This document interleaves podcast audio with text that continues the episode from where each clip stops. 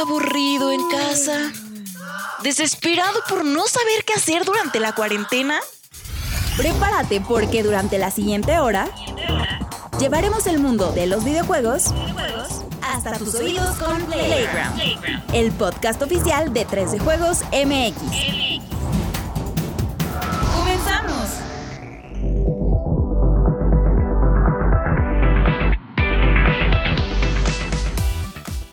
Amable comunidad de 3 de Juegos MX, ¿cómo están? Bienvenidos a una edición más de Playground. En esta ocasión, ¿qué número es? ¿65? Seis. Seis. 66, Six, caray. six. Nunca tino. Siempre ya de una semana a otra se me olvida. ¡Ah!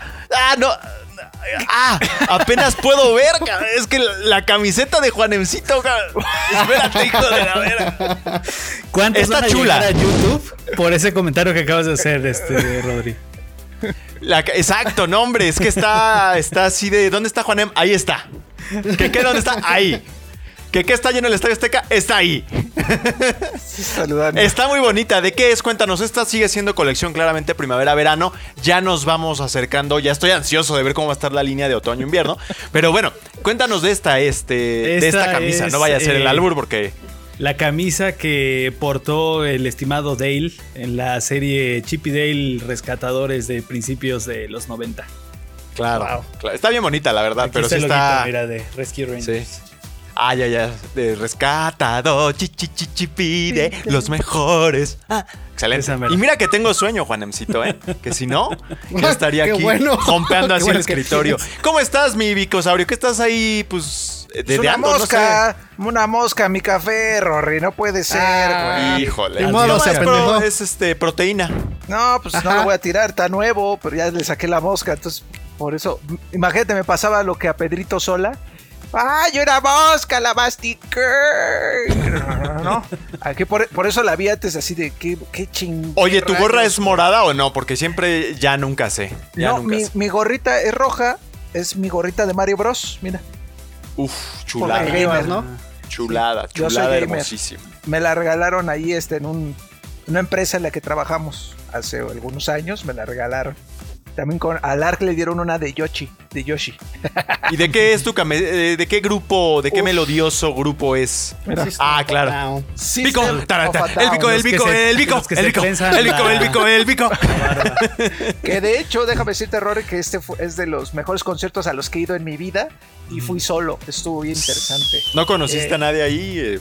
Sí, ¿Alguna? sí conocí a una morra que por alguna razón me dijo que jugaba Call of Duty. Lo recuerdo así clarito, clarito. Por- como que me reconoció de, de que ya empezaba yo a salir en algunos contenidos. Me dijo, yo juego Call of Duty, ¿eh?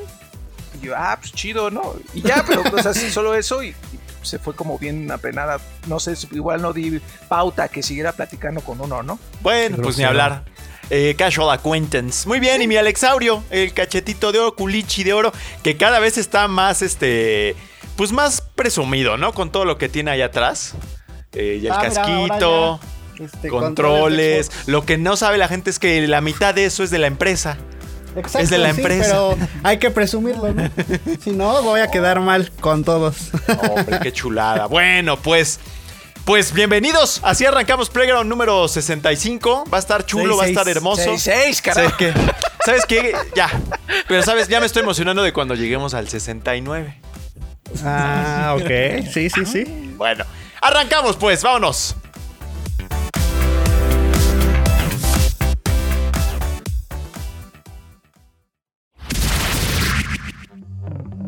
Los temas más relevantes de la industria del videojuego están aquí. En la opinión de la semana. Esta semana en La Opinión analizamos toda la situación que ha rodeado el anuncio y campaña de marketing de Abandoned, juego que desde su presentación ha estado envuelto en decenas de teorías que lo vinculan con Hideo Kojima y una potencial nueva entrega de Silent Hill. También ponemos sobre la mesa un par de noticias sobre Xbox Game Pass, sobre todo algunas declaraciones de Phil Spencer en torno a la potencial expansión del servicio a otras plataformas.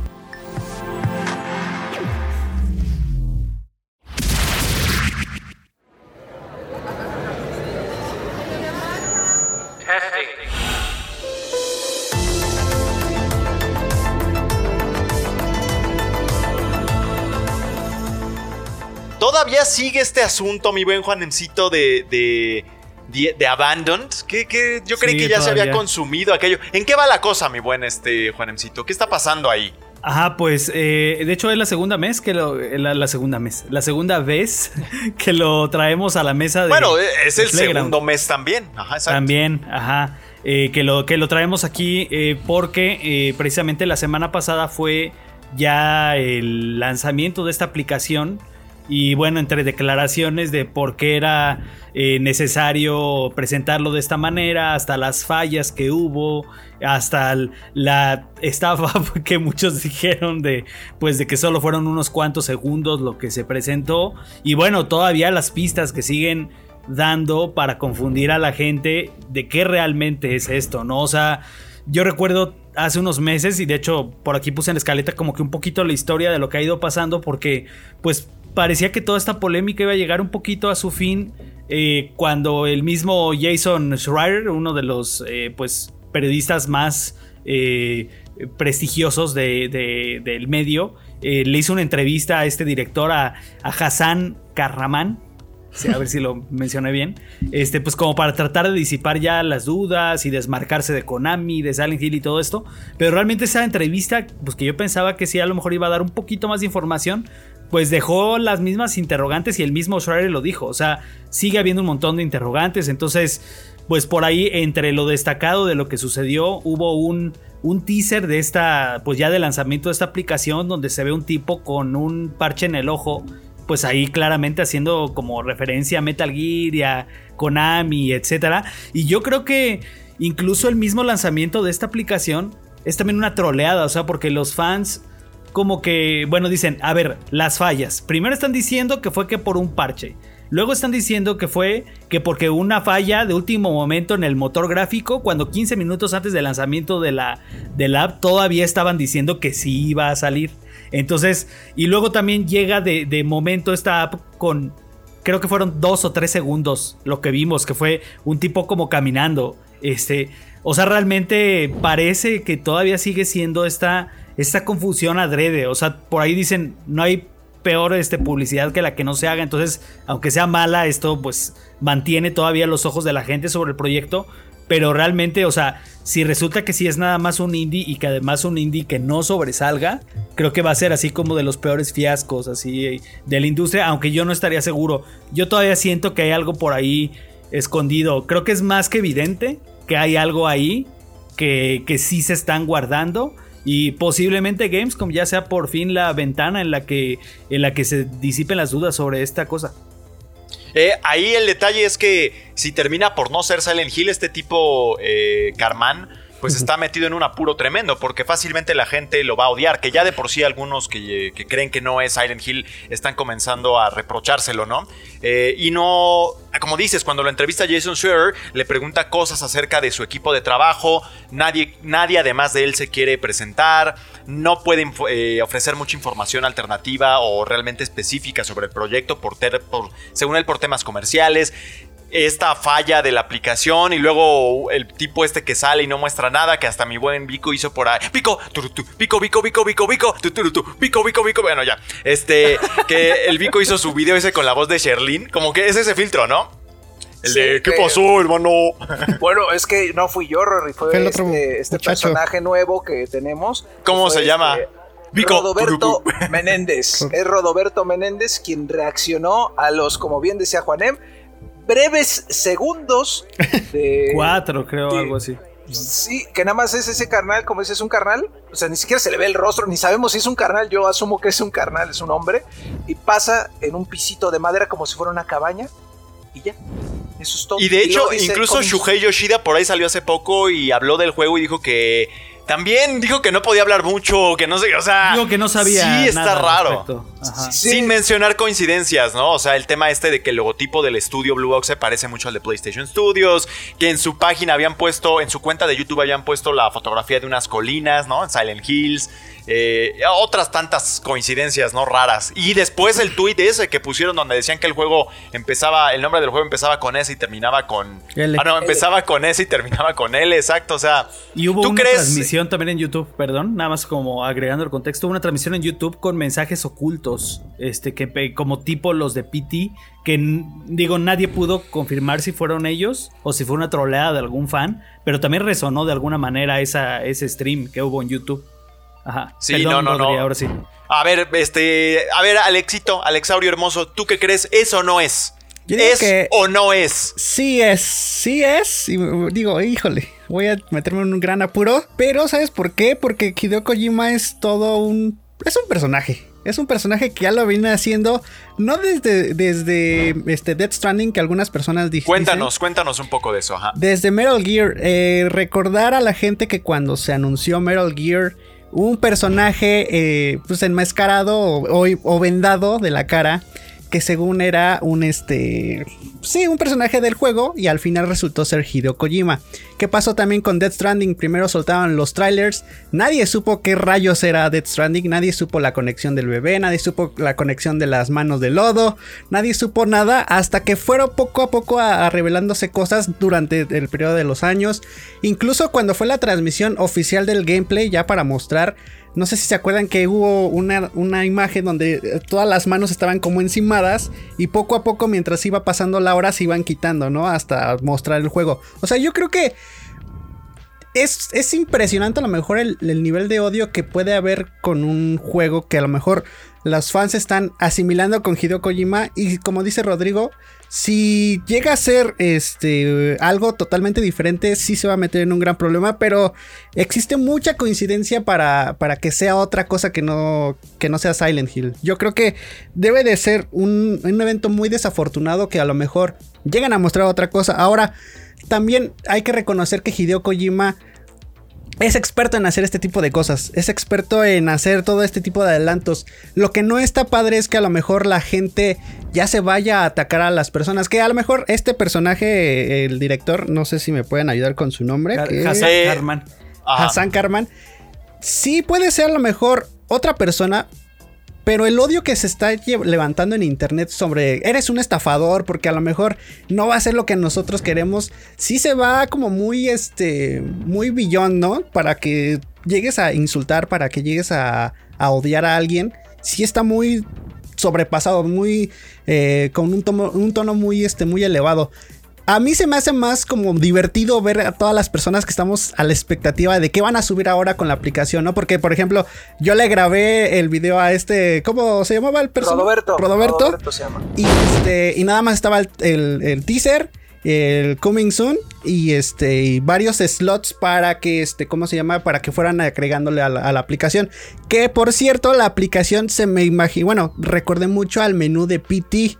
Se me hizo muy similar hasta la, la tipografía, la- el estilo, todo esto se me hizo muy similar. Entonces, debe de ser una mala suerte que no sea algo de Silent Hill y este director. Pero yo sí estoy seguro que va a ser Silent Hill. Ahí a- hacer como que la precisión de que para lo que fue de Phantom Pain se creó un estudio que se llamaba Moby Dick.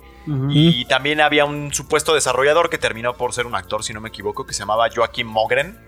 Y, toda la campaña mercadológica en torno a este estudio y a este desarrollador fue la que condujo a la revelación de la nueva entrega de, de en ese entonces de Metal Gear, ¿no? Entonces sí, como dice Alexito, para Hideo Kojima no es ninguna rareza conducir este tipo de campañas de confusión que al mismo tiempo acaban terminando muchísima eh, eh, acaban generando muchísima anticipación. Y bueno pues eh, el hecho de que no se revele la, la- con especificidad y con claridad también es cierto Juanemcito la gente sigue esperando un golpe sobre la mesa de parte de PlayStation que ha estado pues bastante atolondrado en los últimos meses, se le han ido retrasando juegos, está quedando sin nada potente para el resto del año, mientras que Xbox va ganando terreno con Game Pass, con Halo, con Forza, eh, en fin, se están levantando, ¿no? Entonces quizá esto sería parte de ese contraataque, ¿no? De parte de PlayStation, ojalá.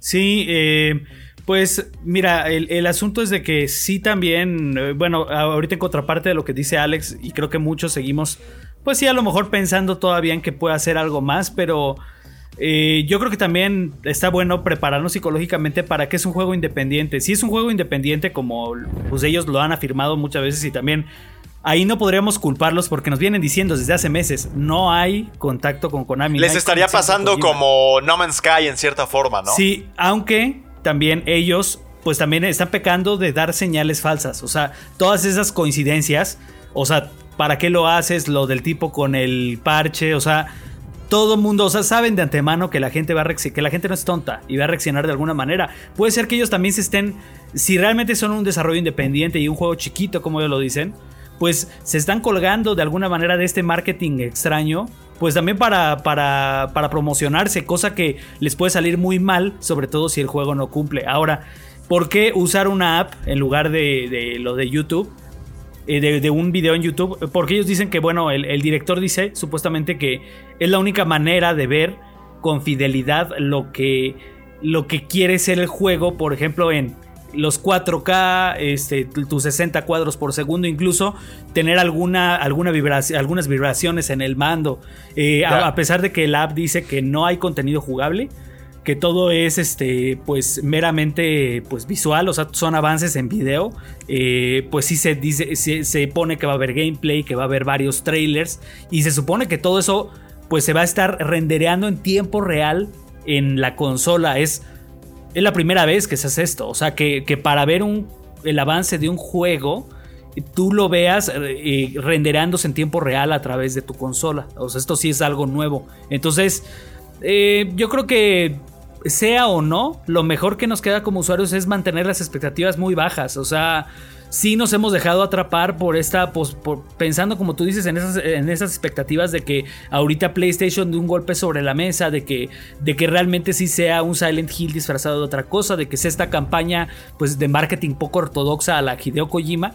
O sea, nos queremos aferrar a eso, pero yo creo que sí hay que estar muy conscientes de que puede ser que a la mera hora no. Y también, si es un juego pequeño, pues no porque sea pequeño tiene que ser malo. O sea, y hay que tratar de superar esas expectativas que pueden ser que nos hagan ver el juego malo nada más porque no era lo que queríamos que fuera.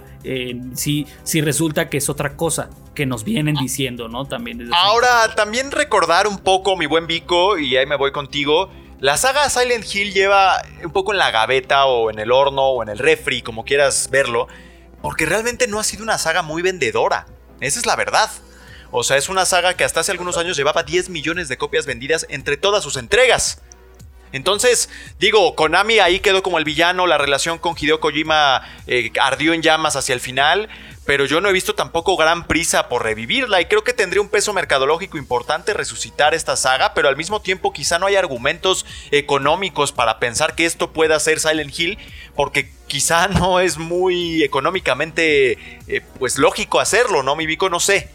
No, totalmente, totalmente, Rory. Es que hay que recordar a la pandilla que esto, a pesar de que uno desea muchas cosas y tiene muchos sueños, y la verdad es que la voz de la comunidad de pronto se une y se escucha claramente qué es lo que queremos, eh, esto sigue siendo un negocio. Esto sigue siendo un negocio y si no es rentable para las empresas, no se puede hacer. Por eso es que Silent Hill, y bien lo dices ahorita, eh, en toda su existencia, 10 millones de copias, cuando Valheim, por ejemplo, ya lleva 8 millones de unidades vendidas, ¿no? 8 millones de juegos vendidos.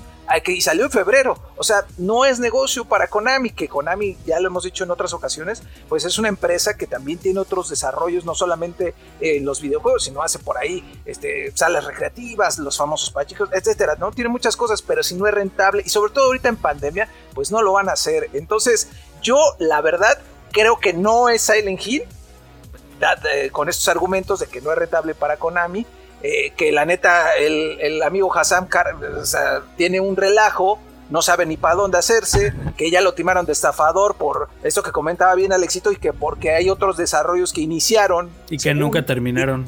Nunca terminaron y que además se quedaron con esa lana. Entonces, pues, ah, caray, ¿no? Entonces, e, es un montón de cosas. Yo no creo que sea Silent Hill. Yo creo que auténticamente sí es un desarrollo nuevo que pecó de ser muy grande. Es, es la hamburguesa Big Mac de la ¿Por qué la hamburguesa Big Mac? Porque la Big Mac en cierto momento te la pintaban así chulísima, ¿no? Decían, mira nada más. Y ya que la pedías, resultaba que era estaba toda apachurrada, ¿no? Que no era lo que uno esperaba y pues decías, ah, chale, ¿no? Me timaron. Que también la otra cosa ahí, mi Vico y mi buen Juanemcito, es que se está también pensando que Sony pudiera haberse apropiado de esto, ¿no? De, PlayStation, o sea, que ya no esté en manos de Konami, ¿no? Esa ha sido también la otra hipótesis que ha estado navegando ahí silenciosamente por debajo, de que PlayStation compre propiedades eh, olvidadas, ¿no? De Konami. Pero yo te, yo te diría ahí, que sí, o sea, sí, sí tienes toda la razón, y ojalá sea, sea así, porque pues vaya que nos daría mucho gusto a varios, pero ¿no crees que ya se hubiera filtrado así de un documento de esos tipos de el trajeado en una, ya sabes, en una de estas juntas de negocios, se le escapó decir, sí, cuando salquemos Silent Hill va a ser todo, o sea, ¿no crees que ya, ya sabríamos de alguna u otra forma? Yo creo que ya sabríamos. O igual es el secreto mejor guardado de PlayStation. Pues Silent Hills, cuando lo anunciaron, sí se logró mantener esa sorpresa porque anunciaron PT en creo que fue en un Games como en un Paris Games Week, por cierto, por estas fechas más o menos, y nadie sabía, o sea, hasta que los primeros streamers lograron terminarlo porque además era un laberinto súper insorteable. De hecho, yo nunca llegué al final. Porque también me dio mucho miedo, la verdad, no soy para esos juegos. Me, acuerdo que hasta guías mandaban eh, de parte del estudio para que lo pudiera jugar la prensa. Pero fíjate, nadie sabía para dónde. Pero sí tardaron más o menos como un día desde que lanzaron la demo de la otra cosa que iba a ser hasta que la gente vio a Norman Reedus y vio el letrero de Silent Hills. O sea, de alguna manera sí supieron guardar ese secreto. Entonces, eh, mira, por un lado tenemos la postura de Alexito que dice que sí, por una parte la de, la de Vico que dice que no. Yo me inclino más al lado que no también. Yo creo que ya hemos visto bastante y bastantes declaraciones para, para descartarlo. Pero todavía tengo. Todavía abro un poquito la, duda. Ahora, ¿qué piensas tú, este, Rodri? Yo creo que no es, pero no estoy 100% convencido, ¿no? Digo, al final, eh, al final, el éxito de una campaña mercadológica de estas características, como las que acostumbra a ejecutar Hideo Kojima, depende precisamente de que tú creas que no, ¿no? Supongo. Si no, es que está tal vez fallando. Entonces, cabe ahí como un 5-10% de probabilidad de que termine siendo Hay algo más, eso sí, hay algo más. Creo que eso sí nos queda a todos, a todos claro. O sea, es muy. O sea, esos cuatro segundos obviamente no son. O sea, y, y, la revelación completa se viene muy pronto. O sea, sea, sea o no, y puede ser que sea algo interesante. ¿Sabes qué? También creo que este. ¿Cómo se llama? Eh... No, no, no, no, no. Geoff Kigley también en algún punto habló del juego, pero tampoco dijo mucho. Ah, pero es que. Y se antojaba bien y raro. O sea, todo mundo que sabe algo de este título prefiere no decir nada. Entonces, eso también. Ahora también hay que ver. Digo, no estoy diciendo que ahí va a pasar algo. Pero mientras está todo el de este rollo, y a lo mejor Hideo Kojima tiene ahorita en la mente eh, este director Scott de este Death Stranding Habrá que ver qué hay en el juego, ¿no? Porque ahí en el tráiler hicieron un poquito de referencia a Metal Gear, ¿no? Con la caja, con la naranja, con varias cositas, ¿no? Entonces no me sorprendería que a lo mejor un, un easter egg ahí secretito de que muestran al, al fantasma de PT y que muestren otra cosita de Silent Hill. O sea, Mientras ahorita Hideo Kojima está con su relajo de, ah, pues yo está con su banderita de yo estoy ahorita con mi juego, este, versión del director y yo estoy acá bien feliz.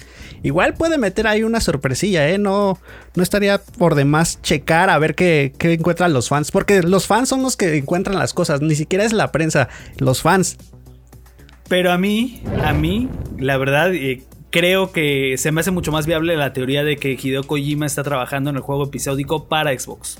Yo siento que si ahorita eh, Dead Stranding fue algo muy extraño que ahorita la, versión Director Scott es para sacarle más lana, porque claramente pues, son juegos que no venden tan bien. Mm, y, Lo mismo. Y, para Sony fue también una fuga de capital muy importante. O sea, fue, fue de las últimas obras todavía del equipo de eh, que gestionó el equipo de Andrew House y compañía, Sean Layden, todos ellos, que todos ellos ya no están ahorita en PlayStation, ya ahorita es, es como otra, otra administración con Jim Ryan y todavía le tocó a ese viejo equipo eh, pues lanzar esto que fue de Stranding y a lo mejor apostarle. Eh, yo, había escuchado por ahí que, que había también este que Kojima no había salido del todo bien con PlayStation, como para que ahorita tuviera otra otro chance, ¿sabes? Otra oportunidad.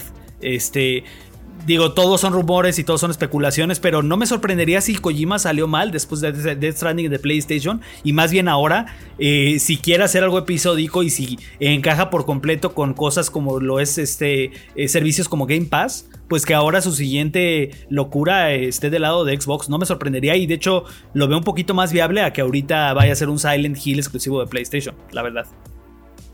Bueno, pues ahí está este tema de, del buen este, de este título misterioso que tiene ya dando vueltas, ¿qué será? Desde abril. Dos, tres meses. Sí, ya tiene un buen rato y por lo menos queda como una lección de cómo hacer marketing, aunque haya sido quizá involuntario, ¿eh? pero con este misterio y enganchándote de alguien que ya ha hecho esto antes, como es Hideo Kojima y, y su estrategia mercadológica, pues puedes alcanzar un buen nivel de éxito si es que no se les revierte todo al final por decepcionar a los fanáticos. Pero bueno, eso no es lo único que está pasando en la industria de los videojuegos. La semana anterior Phil Spencer dio eh, de qué hablar al discutir un poco el futuro de Xbox Game Pass, este programa que ha sido formidable, la verdad, para Microsoft y en el que ha estado pues básicamente dando a los jugadores mucho que probar en las plataformas de, Xbox, ¿no? Y en concreto habló acerca del futuro en Nintendo, no en PlayStation por su nombre, pero en otras plataformas. ¿Qué fue lo que dijo mi buen Juan Emcito? Bueno, le preguntaron en una entrevista que si se expandiría a otras plataformas, en concreto PlayStation o, o, Nintendo, y lo que dice es de que, pues, prácticamente dijo no, dice principalmente es porque esas plataformas no quieren algo como Game Pass. Entonces, y también dice que sería como que complicado para ellos como que romper el ecosistema de empezar a meter juegos pues exclusivos de Xbox en sus propios ecosistemas, ¿no? Entonces, eh, por lo tanto, él dice, bueno, donde ahorita sí vamos a seguir creciendo es en web, en PC y en dispositivos móviles, porque eh, recordemos que ellos ahorita han estado mucho con la bandera de tú puedes jugar en donde quieras y como quieras, porque pues, todo el mundo tiene un teléfono y tenemos nosotros el servicio de Xcloud que potenciado con Game Pass es una combinación así como ganadora para poder en cualquier lugar tener los mejores juegos en un solo servicio y conectado ya directamente a la nube, ya sin una plataforma. Esa es como la apuesta y, y Phil dice, bueno, pues vamos para allá porque pues todavía hay barreras muy importantes en la, en la competencia. Aún así, él no quita el dedo del renglón, ¿no? Y siempre pues está admirando de alguna manera. Es un personaje bastante carismático, que pues siempre se ha expresado bien también de lo que hace la competencia con lanzamientos importantes con hardware, como otra nota de la semana que se expresó muy bien de, de Steam Deck, que de alguna manera Steam Deck sí está relacionado con lo que él hace, porque sus juegos salen en computadora, porque muchos de sus juegos de Xbox Studios están en Steam y porque también de alguna manera puedes usar la consola para, para Game Pass y para eh, usar Xcloud que dice se desempeña bastante bien en Steam Deck, ¿no? Entonces, eh, pues creo que aquí Xbox eh, va a querer tocar puerta con todos y donde lo dejen entrar, ahí va a estar. Si algún día ah. Nintendo o PlayStation le abren la puerta, yo creo que por, por si es por Xbox o por Microsoft, ellos se meten, ¿eh? Donde sea que Sí, claro. Yo creo, mi buen eh, Vico, que eh, con Nintendo sí va a terminar pasando en algún momento, porque creo que comparten algunos principios acerca de la naturaleza de sus juegos. Cuando yo veo un Grounded, cuando yo veo un Sea of Thieves y demás, siento que ahí hay algunos paralelismos sin necesariamente competir el uno contra el otro, ¿no? Entonces siento que ahí hay algo que podría permitírselos sin que se canibalicen, o bueno, sin que se coman el uno al otro. Digo, que Mario le quitara eh, atractivo a Game Pass y que los juegos de Game Pass le quitaran atractivo a los juegos de Nintendo, porque además Nintendo realmente nunca se ha distinguido por esta clase de servicios en línea, eh, siempre están un poco rezagados en, cuanto a lo que es online y para que lleguen a una plataforma del tipo Game Pass, pues no, no parece que vayan a chocar ahí, ¿no? Entonces a mí no me cuesta ver una especie de simbiosis ahí en alguna versión del Switch futura donde también haya Game Pass, ¿tú cómo lo ves? Eh, coincido completamente, yo creo que Nintendo está en una etapa de su vida en la que quiere abrirse al mundo, o sea, quiere dejar esta onda de somos, somos Nintendo y solo somos aquí en nuestro cachito. No, ellos quieren abrirse al mundo, lo han eh, dejado en claro con los productos que ahora están sacando, con el, Nintendo World, toda esta parafernalia de productos y también este, colaboraciones que han tenido con otros juegos, eh, otras marcas, cosas así bien locas que, wow, yo nunca me hubiera imaginado que tendríamos la posibilidad un día de pisar la tierra de Nintendo, ¿no? En una cosa de Universal Studios, o sea, bien raro, yo creo que sí se podría. y al mismo tiempo no creo que le preste sus personajes a Xbox como de, sí, ponlo ahí este, en Halo. Como quieras. Ponle a- al Master Chief, ponle Gordon. Yo creo que no, por su filosofía todavía es un poco de orgullo. por él. Entonces, eh, yo creo que no lo haría. Cuidado, ¿eh? Te va, te va. Pero solo, solo es una imitación amistosa ¿eh? para todos mis amigos japoneses. Yo los quiero un montón. Y eso sí, con PlayStation de plano, si no, no hay forma humana posible porque son, este, ¿cómo decirlo? Blanco y negro, este, eh, la leche y el café, es- eh, verde y azul. O sea, no hay forma humana posible que PlayStation diga, sí, métete a mi casa, sí, ándale, pásate. No hay forma. De hecho, creo que eh, incluso si dijera que sí, PlayStation no podría, no, no creo que tenga la infraestructura completa que para permitir algo así tan grande, vaya en servidores, que tenga el personal, eh, todo eso yo creo que no lo tiene. Pues Microsoft al final del día es un gigante que se puede permitir estar en donde él quiera, ¿sabes? Microsoft es eh, la plataforma en la que se desarrollan los juegos de Nintendo, ¿no? Seguramente. Así. Eh, ahí, Juanemcito, eh, creo que ellos ya habían intentado algo con Apple y los habían mandado a la goma, si no me equivoco. Tú igual estás mejor informado ahí porque Eh, eres más del chico de la manzana, pero no sé si era Xcloud o, o qué lo que habían intentado poner y no habían querido ellos, ¿no? Ya había pasado con Xcloud porque el problema era de que eh, Apple lo que les pedía era de que todos los juegos que están que, estuvieran en, en, en el servicio estuvieran listados en la App Store como aplicaciones por separado con sus respectivas este, directrices de edad, este, con, con todo. O sea, pero imagínate lo que es deshacer el sistema de Game Pass y desarmarlo y ponerlo así en, en, en la No, App Store no. por separado. Obviamente eso no iba a pasar para, para Xbox. Eh, Actualmente pues ya, ya se están llegando a las negociaciones. Ya es, ya es este, posible usar en iOS eh, la plataforma a través de la app. Y digo, de alguna manera están llegando a acuerdos. Y tarde o temprano van a estar. Porque bueno, Apple a lo mejor en, nuestro, en nuestra región lo que domina es Android a la hora de hablar de dispositivos móviles, pero a nivel mundial, pues casi casi sí es miche micha, ¿no? O, o en algunas regiones, pues son completamente territorio iOS, ¿no? Entonces, sí, sí, de alguna manera a Xbox sí le conviene que iOS también se suba a este tren. Eh, y de lo que dicen de Nintendo, yo, yo diría que no. Es que Nintendo, todo lo que podamos aseverar o que queramos predecir, nada se va a cumplir. O sea, Nintendo.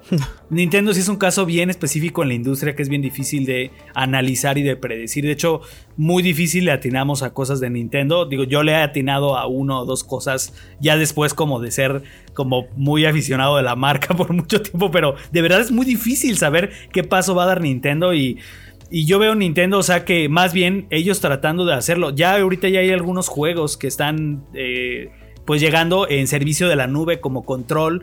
El Guardians of the Galaxy va a llegar como una versión de la, nube. Entonces yo no le vería mucho sentido que ahorita eh, los publishers estén experimentando con lanzar estas versiones streameadas en Nintendo Switch. Si finalmente Nintendo Switch a lo mejor tuviera algún coqueteo por ahí con Xbox de pensar que pudieran meter xCloud o servicios como Game Pass. Yo la verdad siento que incluso la veo más fácil con PlayStation que con Nintendo, pero en ambos casos sí son, son complicados y creo que pues Xbox hace, hace bien tratándose de comer pues todas las otras rebanadas del pastel que quedan y dejar esas otras dos rebanadas que son Nintendo y PlayStation y que cada quien tiene una, una este, pues como visión y como una dirección muy clara.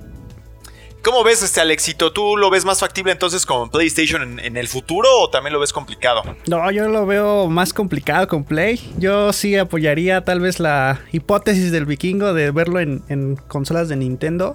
Sobre todo también, ¿sabes por qué? Porque Xbox Game Pass es un... Es un vendejuegos. Y lo vimos con GTA V, que cuando salió el juego se vendió creo que 44% más de, cuando, había este, cuando había estado. Cuando salió se dispararon las ventas de este juego. Entonces, por ejemplo, yo me imagino en un escenario muy, muy loco, o tal, o tal vez no loco, estos juegos que salen en el Indie World. Que por ejemplo digan, bueno, ¿saben qué? Va a llegar a Xbox Game Pass. A lo mejor pueden ahí juntarse todo este ecosistema y digan, ah, ok, te vamos a dejar probar este juego y con tu suscripción. Pero ya después de no sé cuántos meses le echen de, de estar en el servicio, de que ya desaparezca y diga, bueno, ahora si quieres comprarlo, vete a la, a la Nintendo eShop y adquiérelo, ¿no? Esa- estaría interesante ver eso.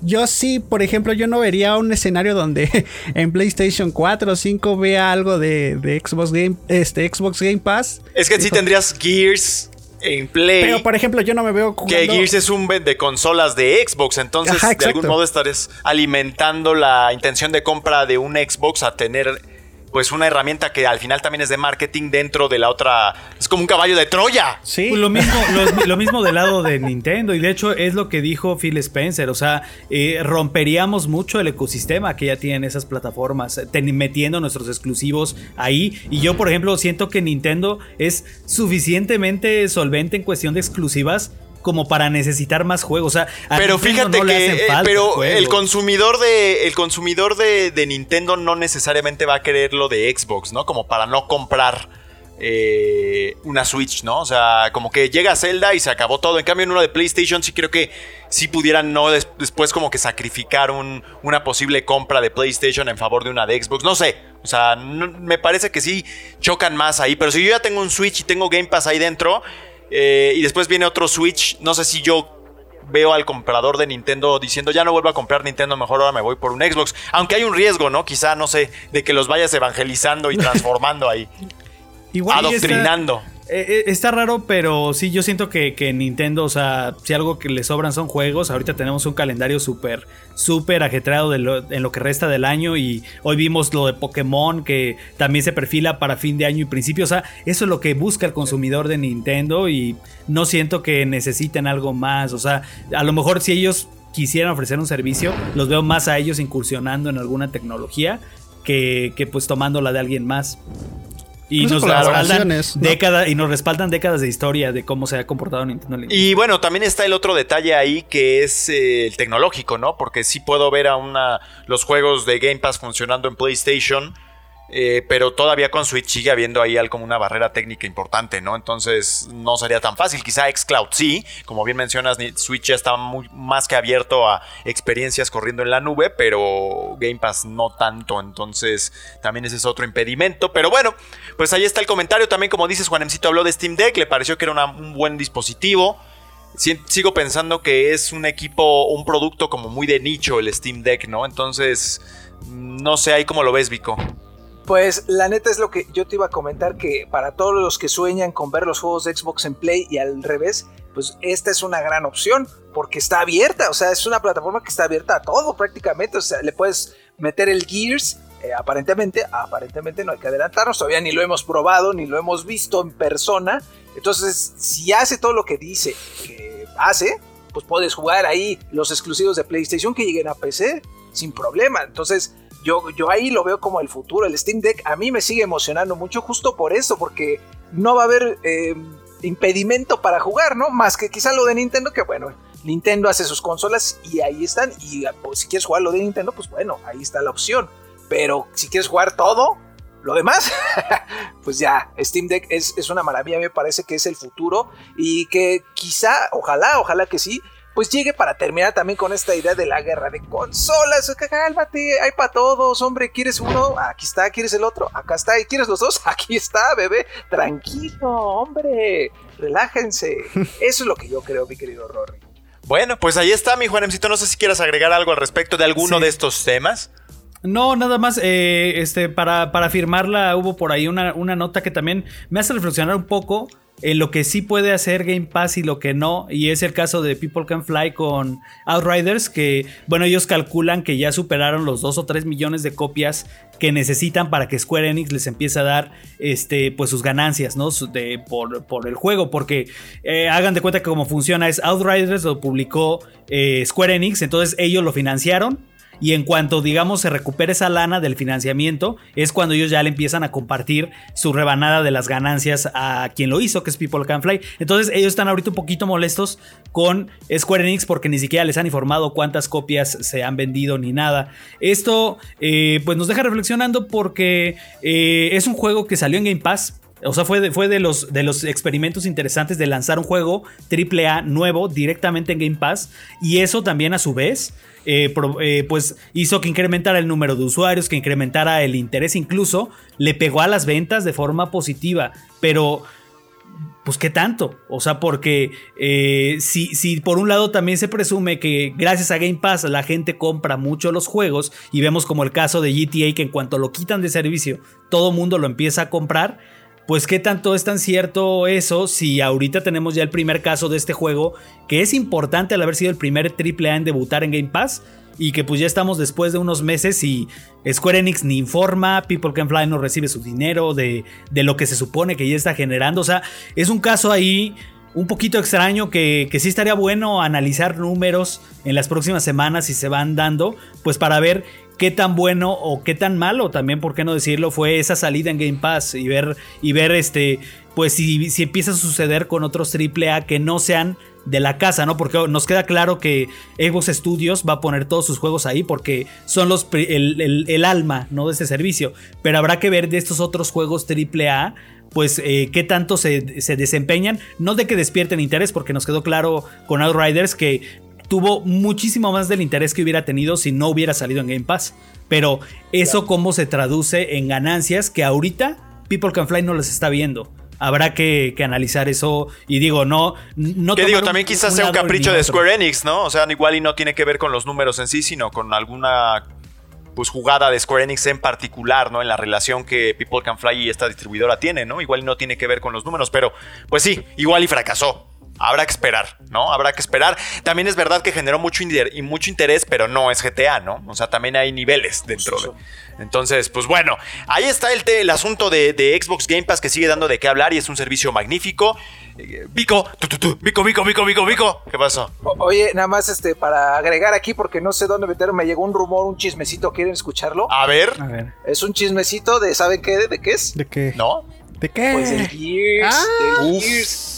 Que según a uno de los desarrolladores de The Coalition se le escapó haciendo una tertulia, ya sabes, estaba yo creo un poquito tomado. se le escapó y mencionó Gears of War 2 Ultimate Edition. No, no manches. es el rumor, ese es Mi el favorito. que me llegó por ahí, ¿eh? Y se puso caliente porque me llegó así como de, oye, ¿ya viste Smack? Entonces, eh, no lo, yo no sabía hasta que me, me dijo la propia comunidad del Gears, ya saben que yo soy miembro. Entonces, esto significaría, querido Rory, que es Gears of War 2 Ultimate Edition con el desarrollo, o sea, pensando en Xbox Series X, ¿no? ¿Sabes? O sea, como fue Gears of War Ultimate Edition pensando en Xbox One, imagínate ese gran juego Sí, eh, con los gráficos grandioso. 4K uyuyuy No, pues sería, sería a lo mejor el Wow. primer ejemplo de, de, de- ¿cómo se llama? Unreal Engine, de la nueva Se te versión. hace, Exacto. pero Con- tiene con- poco que lo adoptaron según, ¿no? O sea que apenas tienen como seis meses que han estado trabajando. A lo mejor. Pero sí estaría increíble. ¿Para qué haces un desarrollo desde cero si ya tienes un juego hecho? Y ahí puedes Y armas- probar todas tus herramientas. Tiene todo el Cierto, sentido. cierto. Pues Podría bueno. ser, entonces eh, hay que estar atentos a Gamescom porque dicen que sale este año, ¿eh? así que, Órale. o sea, ese es el otro rumor. Pero este rumor, eh, pandilla, no me vayan acá. El Rodo dijo, no, no, Sí, no, este rumor. el chismecito. eh, y de hecho, vamos a hacer la sección, la chismecita, así como mi amiga Mar Medrano, que tiene su, su sección de la chismecita, porque se pone. y Yo estaba así extasiado y dije, wow, ojalá y sea cierto. Este paro todo lo que pueda parar de cabeza para que se cumpla. Es que es el juego de Gears of War. Sí, a mí es el que más me gusta. Y además yo creo que estos juegos tienen mucho potencial de ser muy redituables en Game Pass porque si, si pones juegos que funcionan como servicio, a mí yo, yo fui víctima esta semana de, de- de- de Game Pass, les voy a decir cómo. Este, yo tenía muchas ganas de probar las expansiones de, de Forza 4, eh, bueno, porque ahorita viene del 5 de Horizon. Y, y hubo una, una gran venta de DLCs que aún así fueron 600 pesos de las expansiones. Pero de alguna manera eh, Game Pass te pone el juego Sí. y ellos te ofrecen el DLC y ya le estás comprando sí o sí. O sea, ya no tienes el pretexto de no tengo el juego para, para probar el DLC. Y todos esos juegos que son servicios, o sea, con, con Sea of Thieves ya también he gastado en, en DLCs. Con Gears, ¿cuánta gente no consume todas las chácharas que haya del juego como servicio?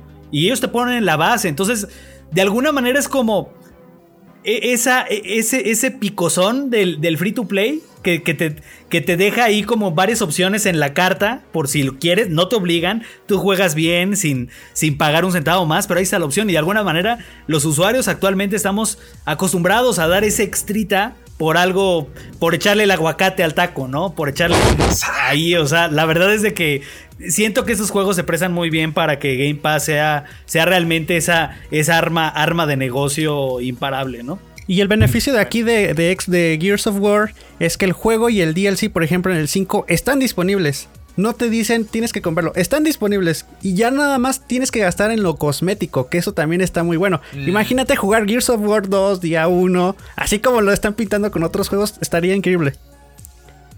Bueno, pues Perdón ahí que está la maravilla.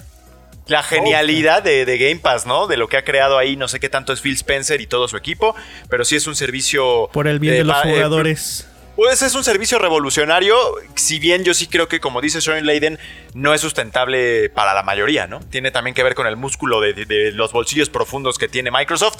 Pero bueno, pues podríamos estar hablando de Game Pass por un buen rato, pero ya con esto lo dejamos por ahora y continuamos con eh, este deliciosísimo Playground que apenas va en su parte más juvenil, apenas va arrancando mi picosaurio. Vámonos, pues. Mm.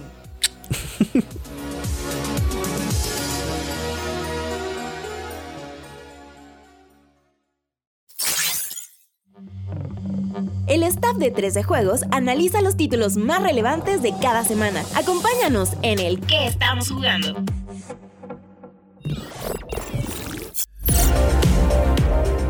Esta semana le damos un giro distinto a lo que estamos jugando, pues más bien hablaremos de una película que ha dado mucho de qué platicar entre la comunidad de videojugadores. Nos referimos a Free Guy, la nueva comedia protagonizada por Ryan Reynolds, que sigue la historia de un NPC de un juego de mundo abierto. Aquí te presentamos nuestras impresiones.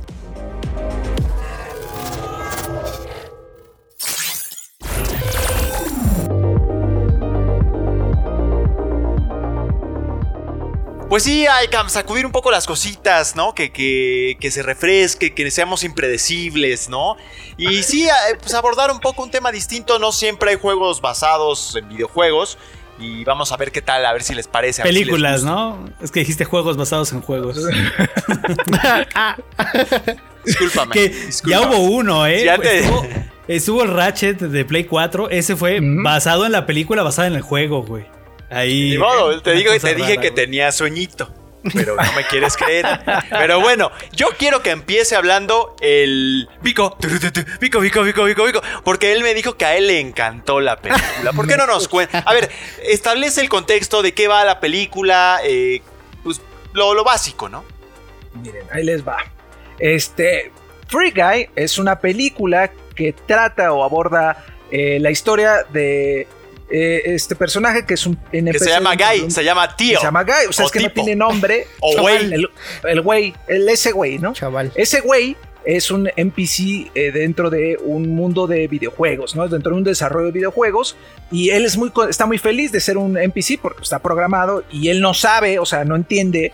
eh, entiende el mundo de otra manera, ¿no? Como lo vería un NPC, que eso es lo que creo más atractivo, eh, lo que más me llamó la atención. Y bueno, de pronto se enamora. Se sale de la programación y se enamora el Ya, igual no es sin spoilear demasiado. no, no, no, no, no, es bien suavecito, mira, estamos así. ya es leve spoiler. Mejor si la quieren, mejor vayan a verla y luego vengan a ver esto, ¿no? Sí, por, por si ya este, de pronto dicen, ay, güeyes, véanla. Pero para evitar todo- toda esa oleada de negatividad, se enamora y decide eh, romper su programación sin saberlo, porque él no es consciente nuevamente de que es un NPC. Entonces, ahí es cuando se empieza eh, el desarrollo completo, ¿no? El problema de la, de conflicto. ¿no? Porque los desarrolladores dicen, ¿quién es este güey? Este güey es un hacker. Es un hacker que nos está dando la torre en el juego porque está subiendo de nivel y él, porque él empieza a hacer muchas cosas para eh, llegar al ser amado, hombre, a esta chica de la cual se enamora. Y bueno, la única forma es como convertirse en un jugador, porque están los NPCs y los jugadores, ¿no? Que se distinguen por unas gafas, que ya pueden ver ustedes en los trailers sin problema. Y bueno, a- de eso va la película, del amor. Esta Es una película O sea de que amor. tú y yo, mi Vico, somos jugadores y el Alexito y el Juanem, que siempre lo supe, son NPCs, ¿no? Son NPCs. Ah, no, mira, Juanemcito no. Ya. Solo el Alexaurio. Por El eso tiene la cara tan genérica. Tan genérica. A ver, mi Alexito, primera cosa a establecer. Esta película, si no van con alguien que no es gamer, no la entiende. Bueno, yo sí creo que no va a saber ni qué pitosaurios está pasando, ¿no? Sí, no, no, no, va a entender. ¿Y sabes por qué no va a entender? Porque tiene muchas referencias, tal vez no muy clavadas, pero sí necesarias para conocer. De hecho, por ahí anduve investigando con nuestros compañeros de Sensacine MX, donde empecé a ver la sinopsis de todo esto y la abordan muy, muy por encima, ¿no? De lo que a lo mejor nosotros podemos decir. Es un NPC y está en un juego de mundo abierto para hablar, bla, bla, no. O sea, ellos dicen es una historia de amor y se acabó, ¿no? Y el NPC quiere ser un jugador principal. Eh, a mí me gustó mucho, por ejemplo, eh, como dices, estas cosas que no va a entender la gente. Cuando te pones, bueno, cuando se ponen las gafas y ven todo un mundo virtual como lo podemos ver nosotros en nuestra pantalla, ¿no? Que por ejemplo, él tiene el deseo de comprar unos tenis, ¿no? Y para él son unos tenis normales y muy bonitos por el color, pero cuando se ponen las gafas, esos tenis tienen un perk que lo ayudan a brincar muy alto, ¿no? O, tiene un perk de que lo, creo que lo, también lo, dejan volar por algún tiempo, no sé. Y conforme va usando esos, esos perks se van agotando. Entonces, también está muy chido que, por ejemplo, en una situación deja caer una, una persona dinero, ¿no? Entonces, gracias a, las gafas, él puede pasar su mano y puede recolectar ese dinero. Ojalá si fuera. Y, va, va su al cajero más cercano y ve y su estado de cuenta ya tiene agregado ese dinero, ¿no? Entonces, esas situaciones están muy cómicas. Lamentablemente, sí está muy, muy mala la, la, trama. Digo. A ver, vámonos, pero vamos por partes, vamos por partes. Otra, a ver, otra una cosa interesante, Juanemcito. A ver, vamos, vamos por partes. Vamos ya al final el veredicto. Ya, Alexito, ya tú salte, ya dijiste qué te pareció. ya. pon el trapo, pon tu trapo. no, no, no es cierto. Regrésate. Nada más encuentro un pretexto siempre de Alex para irse a ver el fútbol. pero bueno. Este, el chavo animado. Hay algunas cosas que se me hacen bien destacadas. Primer lugar, que sí es este tema de que igual tus abuelos o tus papás no van a entender, pero es de las primeras películas que yo he visto que sí maneja un lenguaje de videojuego muy clavado. O sea, sí hay una nomenclatura y un léxico. Eh, no nada más en cuanto a las palabras o a la jerga, sino incluso el asunto de, mira, ah, ya se volvió jugador el Alexito, bueno, sino también un poco, un poco de este metaconocimiento que hay de la industria, ¿no? Porque también hay referencias un poco a cómo se mueven los, los desarrollos de videojuegos, la reputación que tienen los directores de los estudios, los diferentes departamentos. En ese sentido se parece un poco a esta serie de la cual tú eres fan mucho, este Juan Sí, sí, sí, de este Mythic Quest. Exacto, entonces tiene todos estos elementos que un gamer eh, un poquito más eh, dedicado va a poder entender desde un ángulo distinto del que una persona normal. Entonces eso se me hace sobresaliente pues de la película. Al margen del tema argumental, de que también llegan el, llevan el desenlace, el desarrollo de los personajes. Ryan Reynolds siempre es Ryan Reynolds, o sea, no es como que tenga un espectro actoral muy amplio, pero sí tiene estos elementos. Y el otro que se me hace interesante y que ya se me está olvidando es este el tema de la inteligencia artificial, que también se habla mucho mucho, de, ese asunto. Yo hace algunos años hice un artículo para, para Level Up en su momento, en donde hablaba de qué va a pasar cuando, cuando lleguemos a esta inteligencia artificial general y qué va a afectar eso, cómo va a afectar eso a los NPCs, ¿no? Porque al paso que vamos, pues matar NPCs va a ser un tema inmoral, ¿no? Entonces, me parece que desde esos dos ángulos la película sí que tiene algunas, algunos matices interesantes, Juanemcito. Ah, y la otra, es para mi gusto la primera película basada como tal en GTA Online. Porque esta ciudad, que por cierto se llama Free City, que me recordó a Liberty City, pues es GTA Online básicamente, ¿no? Sí, este, yo coincido contigo, eh, independientemente de que sí es una comedia, incluso una comedia romántica, eh, y si les gusta ese género, bueno, la van a disfrutar. Yo creo que eh, yo me quedo con eso precisamente que tuviste, Rodri, y que a mí me gustó. O sea, yo quedé muy decepcionado de la manera en la que, en la que adaptaron el libro de Ready Player One, que ah. también era como un buen intento por hacer una película como que representara. O sea, poco a poco vemos cómo el mundo del gaming se va representando también en las películas. Vemos no solo adaptaciones directas de licencias del, de videojuegos, sino ya estas películas que tratan de gente jugando o de lo que es un videojugador o de lo que es un programador de videojuegos. Entonces yo me decepcioné mucho que en, en Ready Player One, eh, a pesar de que sí el libro eh, trata mucho de referencias a otras cosas. Si fue así, hacer una maraña de todo lo que tenía Warner y aventarlo así sobre la mesa y decir, ahí está eh, Overwatch y Que parece que es lo que ha estado pasando también en Space Jam. En Space Jam, también Space Jam nada más aventaron ahí Game of Thrones y todo lo que tiene ahorita HBO Max, ¿no? Entonces, a mí se me hizo, se me hizo hasta empalagoso tanta referencia cuando realmente, pues no te sirven de nada. Y acá algo que me gustó mucho de Free Guy es de que realmente pues sí tienen referencias a otros juegos y algunas muy explícitas y algunas eh, encontré por ejemplo ahí el blaster de Mega Man o eh, una referencia algunas referencias muy directas a Fortnite pero realmente a pesar de eso esas referencias no se sienten invasivas porque realmente todo el, todo el tiempo sí estás en Free City que es un, es un, es un videojuego que hicieron para eh, la idea de un videojuego inspirado en cosas como GTA Online, incluso también en, en, cosas mucho de la cultura del Battle Royale, ¿no? También, este, eh, por la manera en la que son los jugadores, cómo se mueven, cómo, cómo actúan, pero también representa muy bien, como dices, a gremios como es la misma industria del desarrollo, por un lado, las megacorporaciones, también la industria indie, que muchas veces se nos olvida que del indie salen cosas como Minecraft, que se convierten en, en, cosas que revolucionan a la industria. O sea, tiene también esa, esa reflexión sobre cómo el mercado independiente, o sea, los juegos hechos de verdad con el corazón, pueden ser los que cambien al mundo. Tiene también el, tema de los streamers, porque también salen ah, varias personalidades y, y, incluso tiene escenas muy cómicas de, de cómo suele comportarse el streamer eh, cuando está en estos mundos, ¿no? O sea, o cómo usa partes de esos mundos para generar sus contenidos. Entonces, también de alguna manera ese sátiro representa un poco a lo que es el creador de contenidos contemporáneo. Este tiene, tiene hasta por ahí, creo que eh, tiene una reportera de IGN también haciendo como el cameo. O sea, como que sí sientes que de alguna manera lograron integrar bien a varios componentes de la industria y a varios componentes del gamer contemporáneo. O sea, porque también creo que somos casos extraños nosotros que crecimos con videojuegos en los que a lo mejor ya no encajamos por completo en este gamer actual, en este gamer que ve muchos streams, en este y, y, más bien representa a este gamer actual, pero aún así, o sea, al representar industria, o sea, y al representar muchas cosas de lo que es cultura del gaming, de alguna manera sí sientes que te están hablando. Y yo también sentí exactamente lo que, lo que sintió Rodri, decir, mm, esto si lo viera con, mi, con mis papás, con mi esposa, incluso con el sobrinito, no entenderían muchas cosas, porque, porque sí, sí como que le habla a quien sabe un poquito de la industria, a quien sabe cómo se hacen los videojuegos, a quien sabe lo que es una inteligencia artificial, o sea,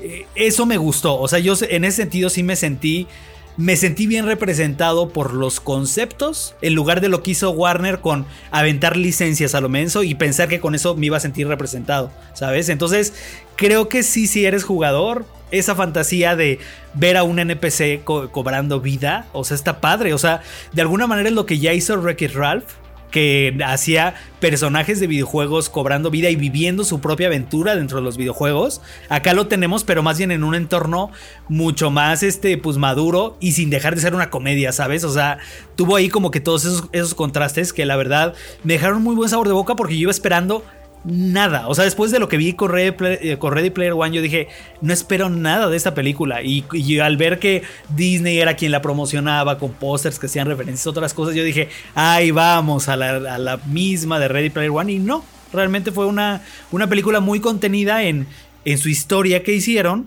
Y, creo que representa muy bien varios conceptos que sí te dejan reflexionando como jugador. Y fíjate, el tono, mi buen Vico, es bastante, pues sí, es, es, comedia romántica, es desenfadado, hasta un poquito empalagoso de todas maneras. Siento que hay un humor a veces un poco forzado en donde dices, este es el típico chiste de Ryan Reynolds, ¿no? El la típica línea, pues. Pero yo rescato también el asunto de que esta película forme parte de una especie de camada de filmes que después quizá puedan englobar en un género acerca de ciertos conflictos, conflictos propios de la tecnología nueva, porque no sé si tuviste por ahí Hair en su momento, Vico. No, pero sé de qué, de qué va. Exacto, eh, es un poco al revés, o sea, es ahí de cómo los asistentes eh, pues, eh, informáticos, tecnológicos, como en este momento vienen siendo Alexa y demás, lleguen a un punto en el cual una persona como tú, mi Vico, te puedas enamorar de ese asistente, ¿no? Aquí es como un poco lo opuesto, que es desde, la, desde el lenguaje de informático, desde la programación hacia afuera. Pero vaya, sí hay como que unos paralelismos ahí interesantes. Te digo, sí, la película yo, yo coincido un poco en que, retomando un poco Jeremy Jans, es como un buen rato, este, sin alcohol, sin estar borracho, pero hasta ahí, ¿no? este, pero eh, creo que tiene cosas bien interesantes de todas maneras. Totalmente, totalmente. Yo, como bien dice Alexito, la verdad es que como película como una cinta. Eh, la verdad es que no me parece extraordinaria. De hecho, creo que es hasta bastante mala porque es, muy. tiene cosas muy básicas, ¿no? Es una comedia romántica. Pues, a mí no me gusta ni siquiera el género. Te mentiría si te digo que no me reí. La neta es que sí me sacó varias risas. Eh, en ese sentido, pues bueno, es dominguera la película. Lo que dice Juanem y tú, también, Rory, totalmente, totalmente de acuerdo. Estábamos ahí viendo la peli y de pronto vimos el Scorpio, este tanque de Halo, ahí a, pasarle por encima a otro. Y dijimos, wow, qué chido. Y no está como dice, no está forzado. Entonces, de alguna forma, sí demuestra que los videojuegos es una parte importante de la cultura ya en general, ¿no? No solamente para, para la nueva generación, sino ya es, una cosa que todo el mundo debería estar más consciente y plantearse nuevas problemáticas de la tecnología. Eso está bien interesante, que también rescato mucho. Eh, justo, si pueden ustedes, queridos escuchas y los que nos ven, eh, por ahí encontrar el libro de Lev Manovich, es un libro de Lev Manovich, quien habla de los nuevos medios de comunicación y cómo deberíamos estudiarlos. Él habla específicamente del Internet, de la onda digital y de cómo no debemos de perderlo de vista en, el, en la cuestión de análisis para la academia y comprender un poco más cómo se está transformando eh, la comunicación. hombre, te digo, Rory, eh, parezco, parezco, pero no soy. Ya sacó su lado, este, ¿cómo se llama? Eh, de, la Universidad Autónoma Metropolitana, aquí el Vico. Viva la UAM Xochimilco, que de hecho ahí mi profesor me pasó las copias, porque el libro, yo una vez lo busqué cuesta como 800 pesos. estos libros de academia son caros y me pasó las copias. Gracias, profe Laura Zavala. Gracias, profe. Y digo, si sabes que, digo, eh, era parte del tema, ¿no? De la película, del tono, pues no se iban a poner serios de pronto, pero para mi gusto. Ah, no, adelante. No, no, es que es, Ryan Reynolds. O sea, ese cuate, la neta es que ahorita viene como en una racha de cotorreo, como muy muy hilarante, ¿sabes? O sea, a pesar de que puede ser un actor bastante serio y lo ha demostrado en otras películas. Se te hace yo no, ¿en cuáles, güey? La neta no ah, sé. es un nuevo, es un nuevo Adam Sandler, la verdad. No, ¿sabes quién es? Es un nuevo Matthew McConaughey antes del McConaughey, que fue donde ya empezó a salir en películas que le merecieron el Oscar, pero antes de eso era este chico guapo que salía en comedias románticas. Pues, a ver, Alexito, vamos a hablar de algo más, algo más de tu terreno. Fíjate que a mí lo que no, igual no me gustó un poco, pero que respeto que, que fuera parte del tono de la película, es que si algo como lo que ocurre ahí de que tienes como un NPC que, cobra conciencia, eh, ese asunto sería más en la vena de películas como Contacto. O sea, paren todo y traigan a los militares, güey, porque esto se va a descontrolar. Ahí si a ustedes les interesa ese tema, les puedo hablar acerca de un libro que se llama Nuestra última invención, Our Final Invention de James Barratt. Es un título que habla acerca del riesgo más o menos real que existe de que lleguemos a una inteligencia artificial general y que esa inteligencia artificial pues nos quiera dominar a todos porque juzgue que lo mejor es usarnos como energía para sus fines de máquina, ¿no? Es muy interesante. Y Juanemcito yo lo iba a entrevistar, pero que se cruza el E3 y ya le cambié tantas veces la fecha que me mandó al pitorrio. Ni modo. A ver si después lo vuelvo a buscar. Pero por ese lado se me hace interesante. Tú ves de aquí a unos, ¿qué te gusta? 50 años, que matar NPCs sea un asunto moral progresista en el que te digan, ¿sabes qué? Eso está mal. Así como ya decir la palabra con P hoy es mal visto y otras cosas, matar NPCs sea algo que no esté bien visto y que eso cambie por completo nuestra forma de consumir juegos, que es parte del lenguaje de la película, también de este asunto de, ah, todo es matar, ¿no? Cuando no, igual y no es necesario, se puede hacer algo distinto. Pues fíjate que una de las cosas que que tiene sentido en la película y que dices, bueno, ¿por dónde va a girar la trama? Es eso, darle protagonismo al que siempre fue secundario, ¿no? Yo siempre, o por ejemplo, cuando son juegos de mundo abierto, yo siempre he querido saber de dónde sale este NPC, ¿no? ¿Cómo es su rutina? a veces, por ejemplo, en un GTA los iba siguiendo, ¿no? ¿Qué, qué hace, no?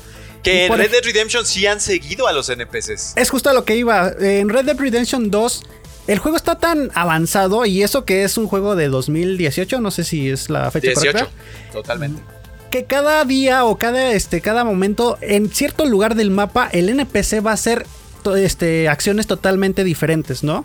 Entonces imagínate, aparte de tener la historia principal con Arthur Morgan, te puedes dar un clavado a los NPCs y ver cómo es su interacción con, contigo como, como jugador, cómo es su interacción con otros NPCs y sobre todo cómo es la interacción con otra, con otra vida inteligente como por ejemplo la, la fauna, ¿no?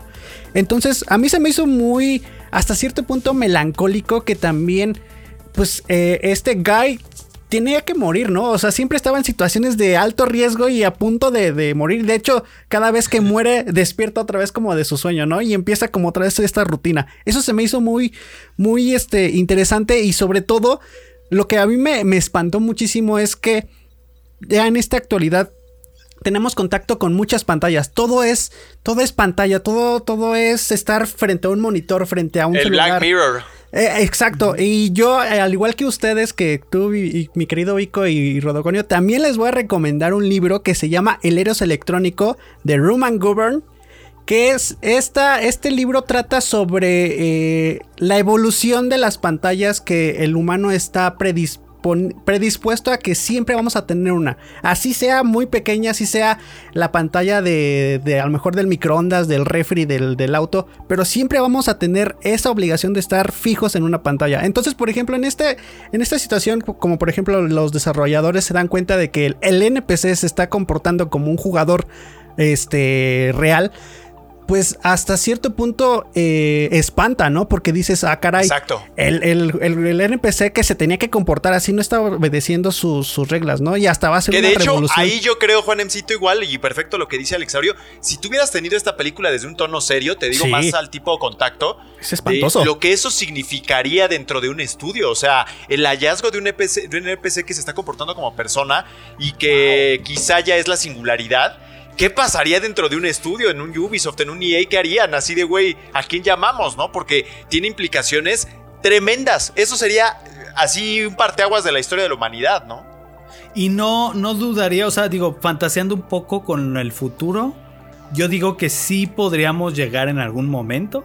O sea, no sé si ya crear una inteligencia artificial completamente consciente, pero está padre fantasear con, con la manera en, los, en la que los NPC en los videojuegos van mejorando. O sea, no me quiero imaginar eh, el, siguiente juego simplemente de Rockstar, que son de los que mejor lo han hecho. O por ejemplo, Ubisoft lleva, lleva ya varios Watch Dogs tratando de que la vida de los NPCs sea lo interesante. De hecho, el último juego de Watch Dogs fue eso. O sea, tratar de espiar que a, a qué hora salen eh, por tal cosa y que si y tienen un sistema en el que si matas a su pariente, él ya no se va a unir a tu, a tu grupo. Y lo que hicieron con el de Middle Earth, ¿no? También un poco de estas Ándale, o sea, ya, ya hay redes en, o sea, en los, en los en las programaciones ya hay redes que de alguna manera emparentan a los a los NPCs, entonces está padre ver cómo eso va caminando. O sea, como que sí te abre la, reflexión. Y creo que, eso, eh, creo que eso es lo mejor. Eso es lo valioso de la película. De la película, ajá. O sea, abrirte esa reflexión de, de en qué punto ya vamos a llegar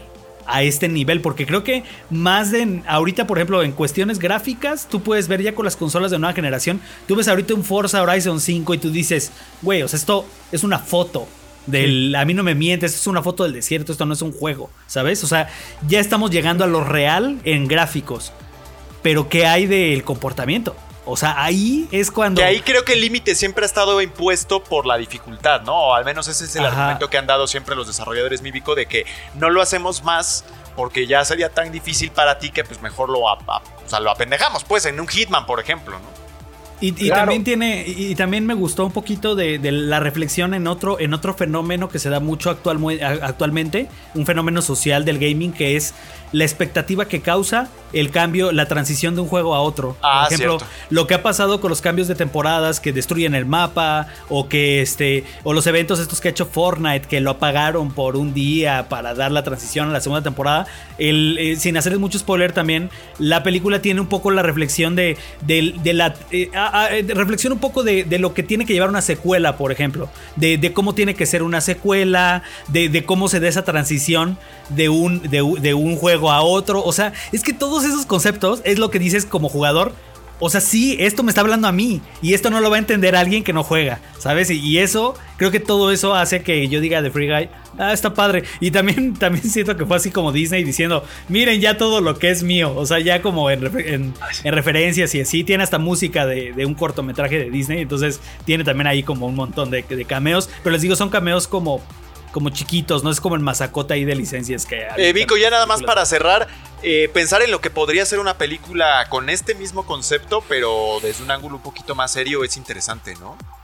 Totalmente. Eh, ya, ¿Quién era el que soñaba? Ah, este Frodo, el señor Elijah Wood, por ahí recuerdo que comentó en un, en un canal de YouTube que le gustaría ver una serie de Grand Theft Auto, ¿no? Entonces, imagínate el, los plantea- el planteamiento o la historia de Grand Theft Auto 5, que es, la verdad, a mí es de mis favoritas, que tiene estas tres narrativas distintas, eh, metidos en una serie de televisión con este estilo. Vaya que se antoja, ¿eh? Y también se antoja para dramas más, este, pesados, más profundos, que, que tienen que ver con todo esto de la tecnología y que demuestran una vez más que, bueno, sí, ellos optaron por el género de la comedia, totalmente válido, pero se puede abordar desde un- de una perspectiva mucho más seria, más madura y que de verdad te haga reflexionar sobre a dónde vamos, a dónde vamos a parar, mi querido Rory. Eh, comentarles también a la banda, nada más para, por si están ustedes interesados en verla, ya está en cines, se estrenó el 12 de agosto aquí en México, eh, la pueden encontrar en cines. Obviamente, ahí la recomendación es si van a ir al cine, todas las medidas de seguridad, pandilla. Yo les recomendaría que ni- ahora sí que eviten hasta las palomitas, te dan chance de comértelas, pero bueno, por seguridad, Sí. eh, evítenlo. Está en los cines. El director es Sean Levy. Sean Levy, que eh, ustedes lo pueden reconocer por ser el director de un par de capítulos de Stranger Things. De hecho, también es el productor. de Ah, pues por eso sale ahí uno de los, de los actores, ¿no? Sí, que es este, ahí el, no me acuerdo cómo se llama, en- se me olvidó su nombre, pero cosa chula. Y también la historia está a cargo de un cuate que se llama, o bueno, el crédito aquí en IM- IMBD es de Matt Lieberman. Matt Lieberman, que es el, también el escritor de una película que se llama Las Crónicas de Navidad 2, que está en Netflix y tiene el crédito, según yo, creo que también de Life, ahí como productor, una cosa así. Eh, interesante, interesante. Y no logré encontrar, Rory, querido auditorio, no, no, o- o lo escuchas más bien, no, no logré encontrar un crédito de Ryan Reynolds en una película seria. Es lo que te dije, güey. no pude encontrar uno. Dije, pensé en Blade. ¿Sabes qué? Creo que es lo más serio que he hecho y justo la mencionaste, creo que esa de Life. Que es de Ajá. un extraterrestre que está en una estación espacial. Híjole. Muy buena, esa me gustó. Y ahí es medio comedia, pero pues pasan cosas feas. Eh, creo por ahí también tiene el crédito de Amityville. Eh, creo que también sale una de las de Amityville. Este, pero no. Todos son, como- de hecho, sus primeros personajes son así en, en películas de comedia. Son chiquitos y en películas de comedia. Fíjate Bueno, que ya nada más antes de cerrar, porque este tema está bien bueno para. Está bueno. Ajá. Eh, mencionar lo que hace poco salió de la fauna que decía Alexito en Red Dead Redemption 2 porque tienen conductas que solo pasan cuando no estás cerca, güey. Sí. Así, Así de cabrón está Rockstar, que descubrieron cómo animales se comportan cuando no está el jugador cerca. Entonces, hay un video por ahí en YouTube donde las, las grabaron, pero obviamente con binoculares.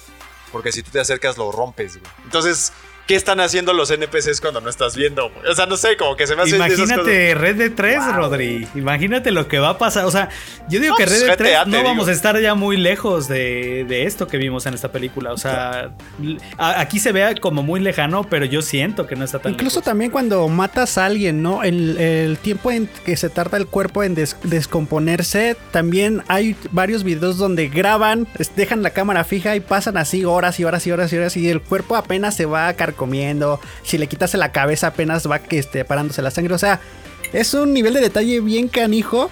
Y una de, una de las inteligencias artificiales que más me ha gustado en un videojuego es la de Detroit Become Human.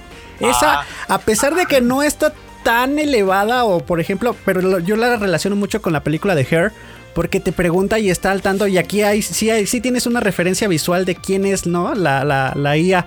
Pero de eso que te esté preguntando, ¿y por qué haces esto? ¿Y te sientes seguro de esta decisión? O sea, como que dices, acá, hijo, ya están rompiendo muy cañón la cuarta pared.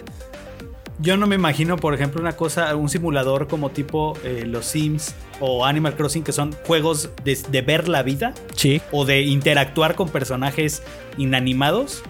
Cuando ya, o sea, yo, yo me acuerdo que en, en- Animal Crossing New Leaf, yo me sorprendí un día que le escribí una carta a un animal que no pude ir el día de su cumpleaños, a su fiesta, y le escribí que perdón, no sé qué, y me contestó así como conscientemente, y yo fue así de que, ah, de que no, no te preocupes, yo sé que soy importante para ti, y yo así como que, ¿quién demonios escribió esto, no? Entonces, o sea, yo no me imagino uno de estos juegos que son de, de vivir ahí en el juego con este tipo de pues de inteligencias ya muy avanzadas porque realmente sí se te caen los calzones. Y otra cosa antes que es sin spoilear más, eh, hablando muy en términos generales, acerca de lo que mencionaba Alexito, creo de esta onda de que los NPCs viven para morir, pues. Pero si tú sustraes o quitas ese elemento mímico, pues se quedan sin propósito, pareciera a veces, ¿no? Salvo en casos como Red Dead Redemption 2, que parece que sí tienen como una rutina específica y viven sus vidas.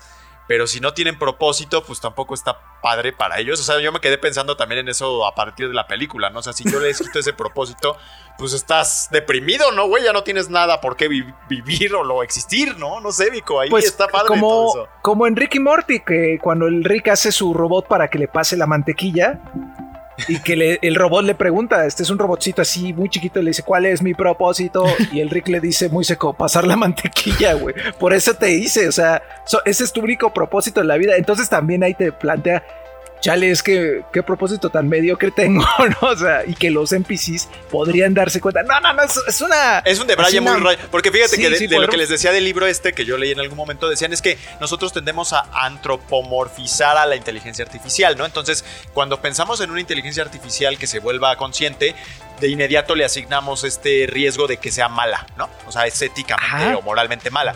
Pero la razón por la que pudiera un NPC, por ejemplo, eh, intentar este, aniquilarlos, podría este, ser sencillamente que para él- la- el NPC cumplir con su función de morir continuamente dentro del juego, necesita que la consola nunca se apague y si nunca se apaga tal vez necesita toda la energía del mundo y esa es su lógica, ¿no? Y eso es lo que iría en contra de lo que es sano para la sociedad y para nosotros, ¿no? Así no, la inteligencia artificial no puede consumir toda nuestra energía para jugar ajedrez, güey, pero podría llegar a esa conclusión y ese es el riesgo supuestamente, ¿no? O sea, que llegue... Y bueno, claro, que se conecte a internet, güey, que es el otro tema ahí que siempre... Que te siga. No, ahí ya valió, ¿no? Ajá, entonces, bueno... Qué, qué buen tema, ¿eh? Qué buen Muy tema. buen tema, muy buen tema, que es de videojuegos, pero llevado a por otros lugares. Esperemos les haya gustado, porque de algo como, como Free Guy eh, pudimos sacar bastante jugo, diría. Pero sí le, sí le van a pasar bien. Yo creo que yo iba con muchas dudas y al- al- a la mera hora la pasé muy bien. Palomera. la neta. Entonces, yo creo que sí le van a pasar bien, sí. sí. Eh, como les digo, es la pasan bien, este, pero yo creo que la van a pasar mejor si están borrachos, la neta. pero bueno, ahí está. Ese es este Free Guy. eh, ya está en cines, con mucho cuidadito. Y también si van como que con garraspera o con Ah, mocos, aunque sepan, aunque sepan que igual ya se hicieron la prueba, pero no vaya, porque le arruinan la película a los otros. O sea, Oye, también, está la eh, gente. en una está parte de la la, gente y dices, güey, no mames. En una parte de la película, un, un NPC hace un teabagging, ¿no? Ah, y sí, me recordó sí. mucho de Halo Infinite que también los bots hacían teabagging. Sí, sí, escuché que le habían puesto eso, buen detalle, pues. Ti- Tiene muchas, muchas referencias así, pero son sutiles a un montón de juegos y a muchas cosas. Seguro no faltarán por ahí los videos que van a decir. Aquí están las 57 mil referencias que hay a miles de juegos. Ajá. Bueno, pues ahí está, Free Guy, señores. Continuamos con Playground y esto todavía no acaba.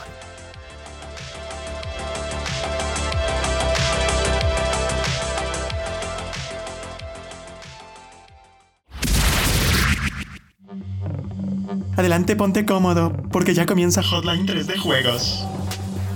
Loca. Vuelve una de las secciones favoritas de la comunidad, pues los micrófonos están abiertos para que nuestro staff responda a todas las preguntas que tenga nuestra querida comunidad. Hotline está de regreso y quédense con nosotros, pues esto se va a poner muy bueno.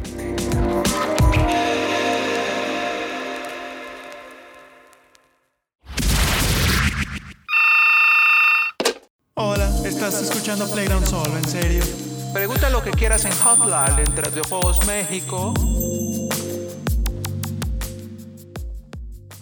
Así es, pandilla. Así es. Una vez más, aquí el Black Phillip de los videojuegos hace esta bonita introducción para darles pie a ustedes de que hablen, que pregunten ahora ustedes a nosotros sus dudas en general, sobre todo de videojuegos, pero hay mucha pandilla que no sabe cómo andar por la vida y aquí vamos a ayudarles en esto que es Hotline. Hotline, hot, Hotline. Y mira, me voy a arrancar, voy a funcionar yo ahora como el Dungeon Master. Ah, qué bonito inglés tengo, la neta. Esos que me decían que parecía del Bronx estaban, pero sí de la.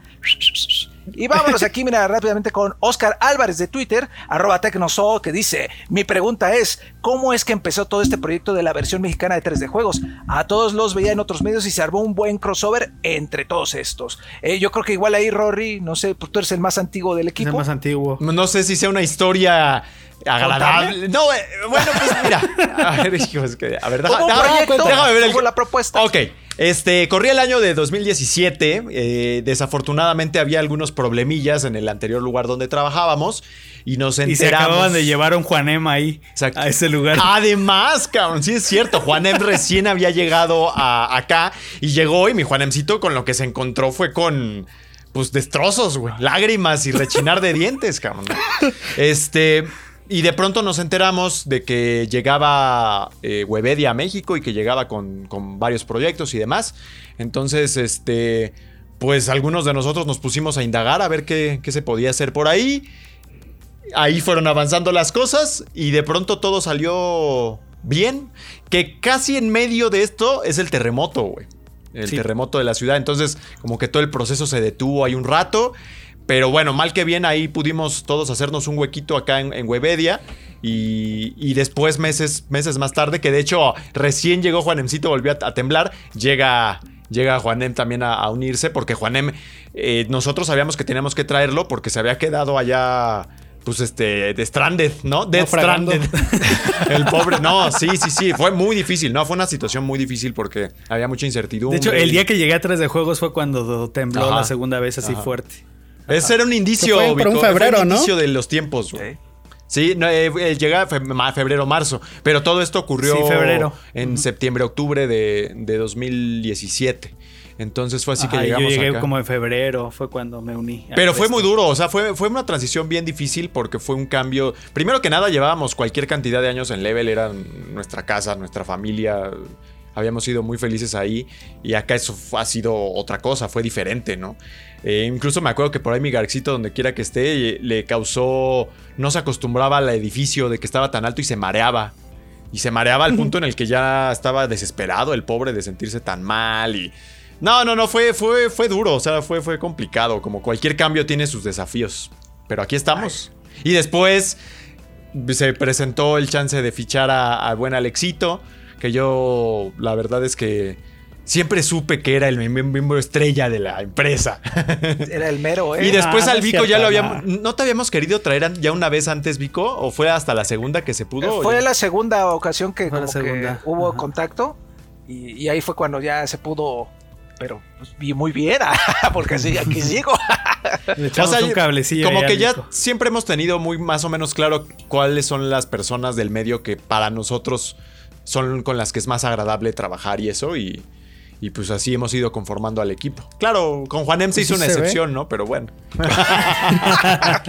Ah, y después llegó Ángel también, Angelito, que fue exacto. el reemplazo Ah. De, de Garx. Pero pues eso se refleja que tenemos buena química Sí, todos. y Dani pues se pasó después a la parte como ejecutiva y de ventas. Y fue bueno porque él ha sido muy, muy bueno. ahí. Dani es así el, el mejor. Sí, Si el no fuera mejor por él, todos. no existiría esto. Sí, yo creo que Sí. no. Totalmente. Ahí, entonces ahí está. ¿Qué más quieren? Ahí está, mira, qué gran respuesta te dieron, mi querido Oscar. Ahí, porque muchas preguntaban, oye, pero ¿por qué te fuiste? Bueno, ahí está un buen. Eh, Todas esas preguntas, aquí ya las respondió el Rory. Y vamos con la siguiente que dice Francisco Lolcat, arroba dogs4you. Dice por acá, ¿qué onda 3 de juegos? Esta vez hago una pregunta que causará polémica. ¿Cuáles son esos juegos que fueron aclamados por la audiencia y la crítica, pero que a ustedes no les terminaron de convencer? Saludos, los quiero mucho, eh, nunca cambien y espero esta vez si salga mi pregunta. Dice por acá. A ver, uno por uno, rápidamente. Eh, Juanem.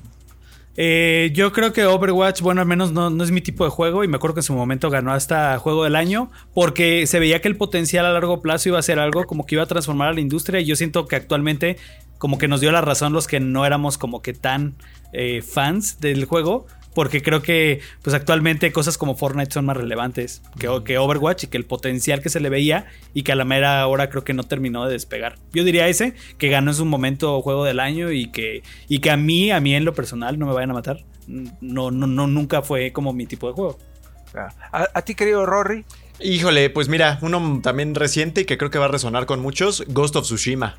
A mí me parece que es un buen juego, o sea, sí es un buen juego, pero se, se me hace muy, muy repetitivo. O sea, siento que a la luz de títulos como Red Dead Redemption 2, que yo, sé que está ya con papá Dios y todo, pero la neta es que se me hace un juego que, que es muy, muy repetitivo a la Far Cry y demás. O sea, bellísimo de ver, muy buen combate, pero repetitivo hasta cansarse y sin embargo la gente lo amó a muerte. O sea, lo, lo, lo han amado y, y- y qué bueno, ¿sabes? Porque digamos que eh, lo que hicieron ahí con Soccer Punch, eh, arriesgándose con este concepto, fue muy, este, muy valioso, pues, pero sí tiene sus, sus cosillas que a mí no, no me gustaron.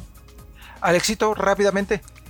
Rápidamente, yo me acuerdo, digo, no fue un juego que yo reseñé, pero me acuerdo que cuando hizo Da- Daniela Medina, que le mandamos un saludo a la reseña de Gear 5, ella sí mostró puntos más eh, desafavor del juego que a favor. Y me acuerdo que pues estuvo hasta nominado en varias categorías de, de, los GOTY, ¿no? Y después de eso, yo creo que fue más que nada por el contenido, el nivel de contenido, porque ahorita ya si te metes a Gears está muy completo, ¿no? Es como tú me dijiste, Vikingo, es otra cosa a lo que había sido cuando se lanzó. Entonces creo que ese también era un juego que tal vez a Daniela no le pareció muy excelente de- por diferentes motivos, pero que a la gente le gustó mucho, ¿no? Y pues claro ejemplo está ahorita en su mero punto. Ahí está. A mí no me gusta Final Fantasy, los detesto, este, sobre todo el 7, porque cuando era morro a mí me no, no puedo con eso, este, Pero, pero pero, pero, pero, pero, pero, o sea, es. Sé que es buen juego, pero a mí no me gusta. Exacto. O se me hace que no es tan buen juego. Porque creo que hay una diferencia. Por ejemplo, a mí no me gusta Mario.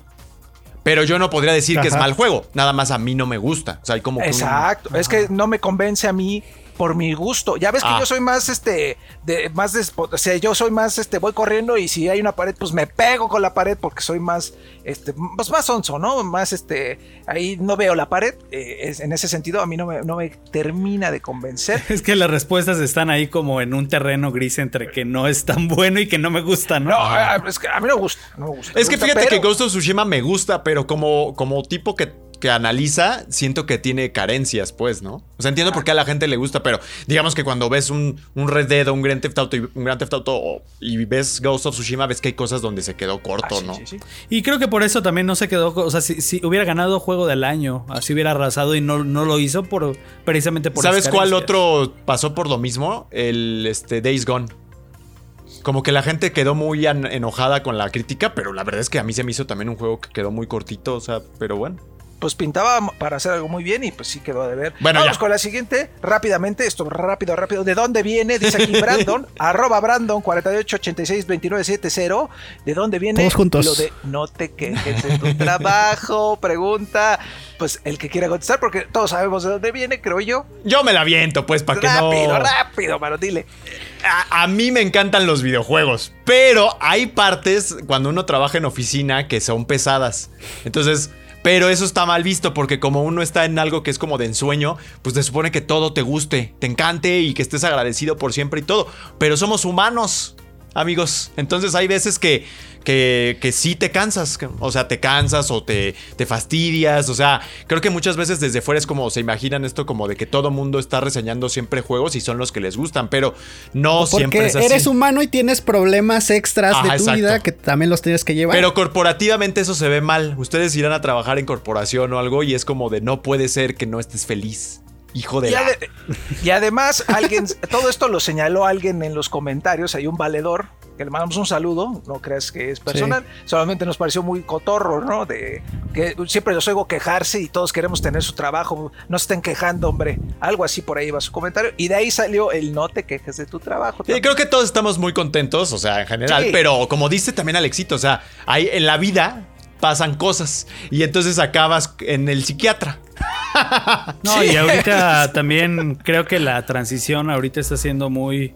eh, pasamos el año pasado por algo muy duro. Ajá. Este, fue todo esto de la pandemia. eh, muchos empezamos a trabajar en home office. Ahora, la verdad es de que el regreso del home office a la oficina, que ya se está dando, es algo eh, sinceramente muy pesado que incluso pues, nos puede llevar incluso a tomar decisiones de, de- de tomar otro rumbo, ¿saben? O sea, sí es algo muy complicado, es, es una situación muy complicada la que se vive y, y este- estos también cambios de trabajo y eso, o sea, sí es muy, es, es- está feo. Pues o es lo que decíamos, cuando llegamos acá, que fue un cambio, eh, también fue bien duro, o sea, sí es juegos Sí, y, y todo, ahorita pero- nos enfrentamos otra vez a un cambio de esos que, que realmente a nivel laboral, o sea, porque sí, es un trabajo que amamos y hacemos lo que más nos gusta, pero, pero como dice Rodri, hay cosas corporativas a las que nos tenemos que adaptar, que no precisamente, pues, de alguna manera son tan felices, ¿no? O son tan buenas, Claro. o son tan. Y se las van a topar donde sea, ¿eh? O sea, Sí. se las van a topar donde sea. Donde sea que vayan va a haber cosas que estén padres y otras Y de que- alguna manera, pues sí, o sea,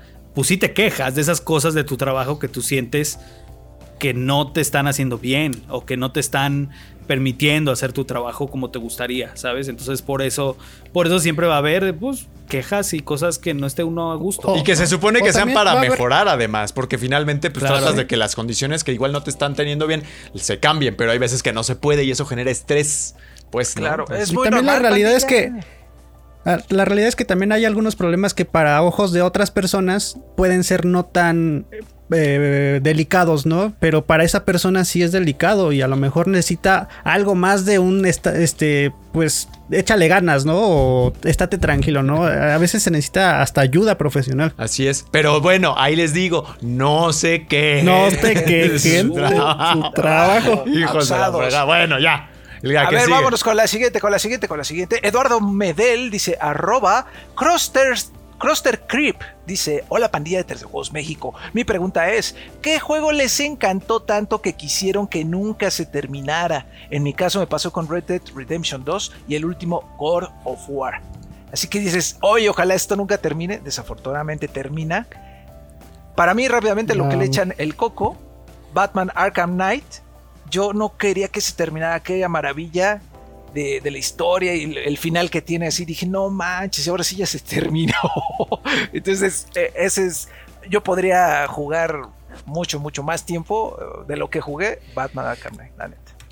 Ahí está. Híjole, no sé, cabrón, no sé. Es Yo que varios, pero, Ajá. pero así como, como teniendo un ejemplo así como, como muy, muy reciente, eh, me pasó este año con, con Ratchet, eh, con el nuevo Ratchet, porque eh, creo que, creo que me supo, me, me supo tan bien que lo sentí muy corto. Cuando realmente no está, o sea, muchos sí se lo acaban en, no sé, 11 horas, pero a mí, por ejemplo, yo me eché como unas eh, más o menos 20 para sacar el platino.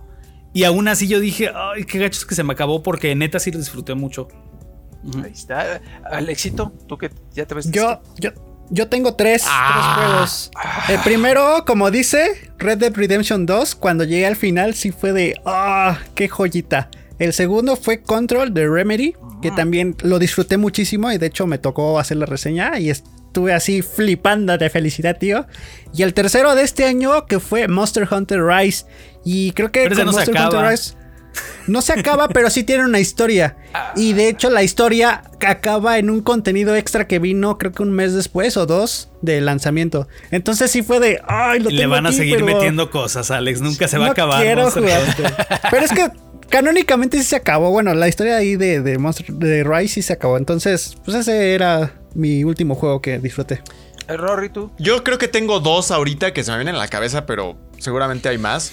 Uno es Metal Gear, eh, Metal Gear Solid, así el primerito, o sea, ese donde Snake va nadando bajo el agua para empezar, que sale como de un submarino y todo.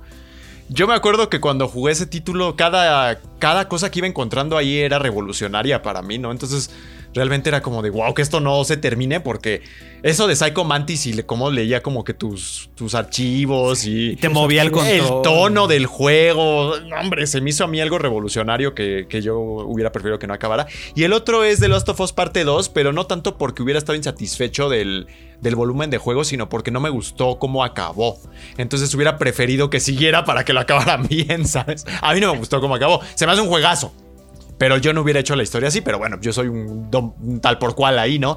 Y Red Dead es de mis juegos favoritos, pero yo no, yo no siento que ha acabado para mí, porque aunque ya lo terminé, hay tantas cosas ahí que sigo pensando que en ese mundo no he acabado. O sea, hay, hay ah, pues cosas es más que, que hacer. terminó la historia del Red Dead Redemption 2. Porque todavía está el online. No, y aparte el mundo está tan lleno de cosas que siempre vas a, a encontrarte Hay algo cosas nuevo. por hacer. La gente sigue encontrando cosas nuevas ahí, ¿no? Que dices, Totalmente. órale.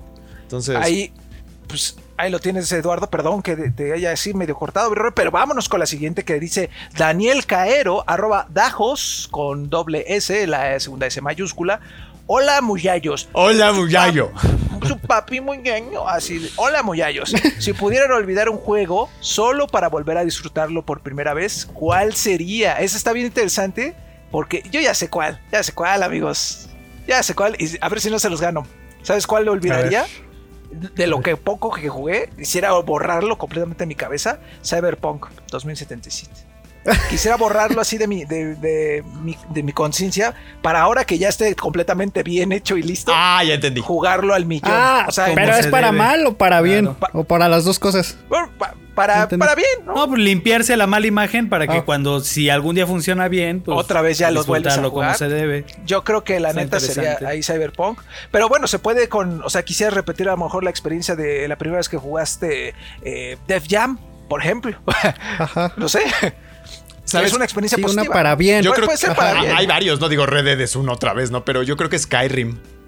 ¿Te Como que para mí Skyrim fue algo mágico así para mí ese juego en su momento.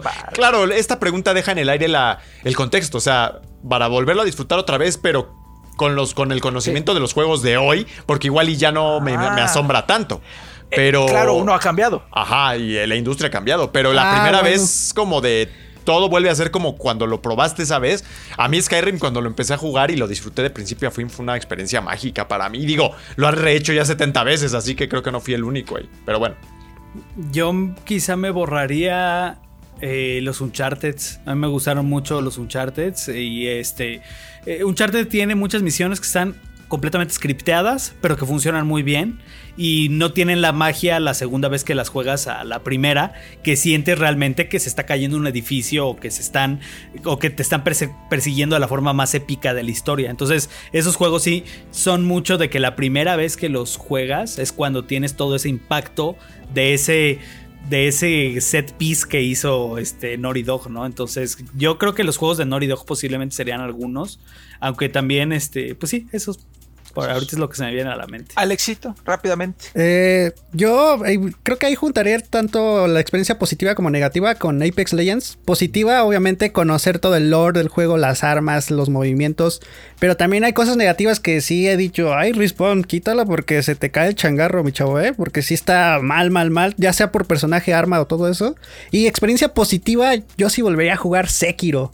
Sekiro fue un gran juego, digo, no por nada es juego del año, pero los bosses son tan hermosos y pues obviamente difíciles, pero más hermoso que digo, no manches, qué malo que no puedo borrar ese recuerdo en mi cabeza y volvérmelo a encontrar. por O sea, la pregunta vez. es como esa de échame el rayo ese para olvidar ese desamor o cómo era. Máteme el recuerdo de ese amargo amor, ¿no? Vámonos con la siguiente porque todavía tenemos algunas. Eh, dice por aquí mi amigo Carlos Concuá. Arroba Charlie Concuá. dice- Coconeta. No mames. no mames. Dice, hola, están de 13 juegos. Mi pregunta va para Juanem. Habiendo tenido preparación para ser arqueólogo, eh, ¿cómo lograste cambiar de carrera y dedicarte al periodismo de viejos? ¿Es, ver- es verdad? Eh, no, en verdad te admiro por estar haciendo algo distinto y que lo disfrutes. Saludos desde Guatemala, dice aquí Carlos. Uy, mira, de un gran país, además me tocó ir ahí como arqueólogo precisamente a Guatemala. Eh, pues mira, fue, la historia es muy larga y en algunos lugares la, la he contado así con todo detalle, pero así como para no hacerse las cansada, básicamente fue mientras yo estaba en la universidad, yo ya escribía de videojuegos. Eh, de manera amateur en una página que actualmente ya es un medio formal, ah, en su momento no lo era, este, que se llama Tierra Gamer. Este, empecé ahí a escribir en- simplemente como aficionado y además era muy, era muy adicto a, estos eventos que organizaban como fiestecitas de presentación de los juegos y empecé a conocer gente. Entonces, este, eh, fue un contacto el que me dijo primero de, de escribir ahí en Tierra como como este amateur. Y luego yo vi una vacante que había para editor de noticias en Atomics que fue el primer lugar donde empecé a trabajar así conformalmente. Entonces yo me presenté pero no obviamente yo les dije miren no tengo el perfil de lo que están pidiendo porque en todos lados pedían pues gente de comunicación o de letras o gente que estuviera preparado para escribir profesionalmente yo les dije yo no tengo eso pero presenté todo lo que sabía hacer, que ya llevaba más o menos como dos años escribiendo noticias, haciendo resúmenes de conferencias, este, de hecho hasta me tocó hacer alguna entrevista a algún estudio indie como amateur.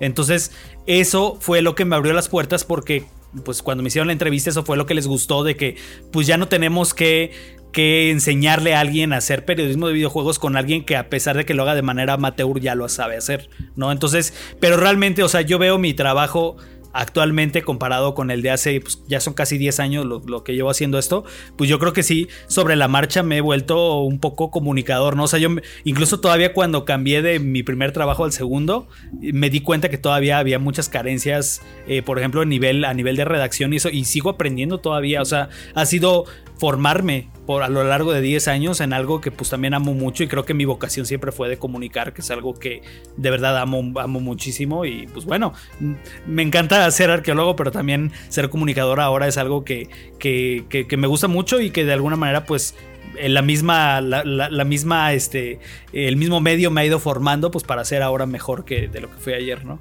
Ahí está, mira, qué bonita respuesta. Y de hecho, mi querido Juanem, repetimos contigo porque dice Gerardo Reyes, arroba Gerardo Rey 3 Dart.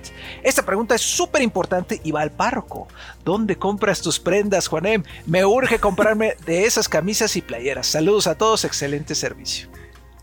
Gracias, Gerardo. Miras, eh, es este, ahora sí que tengo conocidos que siempre me dan así como el, el, pitazo. Tengo, por ejemplo, un cuñado que luego cuando anda en las tiendas de ropa, sea CNA, cuidado el con el perro. Este, eh, ajá, en Estados Unidos, este, o que ven en, en internet. O sea, ahora sí, eh, tengo algunas cosas que, por ejemplo, lo que es de Disney, algunas cosas son de Disney Store.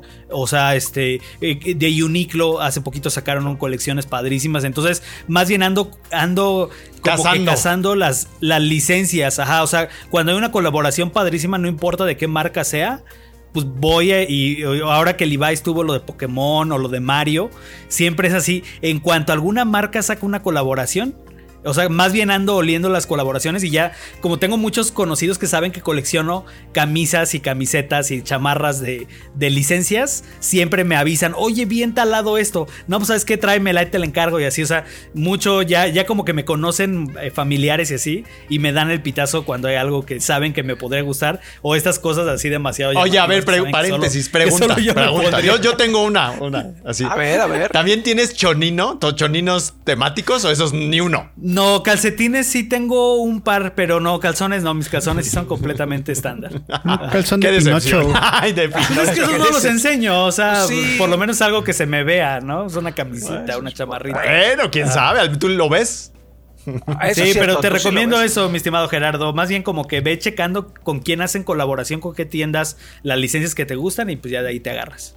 Bueno, vámonos rápidamente ya a la última de Twitter y pasamos a unas más de Facebook. Rápido, dice aquí Félix Medina, saludos a la pandilla. La pregunta va para Rodogonio y Alexaurio. ¿Nos podrían comentar cuál es el proceso de creación del rápido y jugoso? Sin lugar a dudas es mi sección favorita del canal y siempre quedo maravillado con las referencias cómicas que hacen. Saludos a todo el staff. Evidentemente, pues si le preguntas a KFC el ingrediente secreto de la receta secreta, pues no te lo van a decir, pero aquí mis amigos te pueden comentar algo al respecto.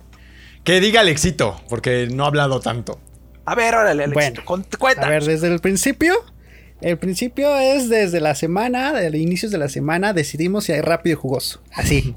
Después vamos juntando las noticias que salen durante toda la semana para ver qué chiste o qué gag puede quedar mejor en, en esa sección y también saber dónde lo vamos a acomodar, ¿no? Si va a ser el show de Craig, si va a ser escudo, si va a ser todo esto.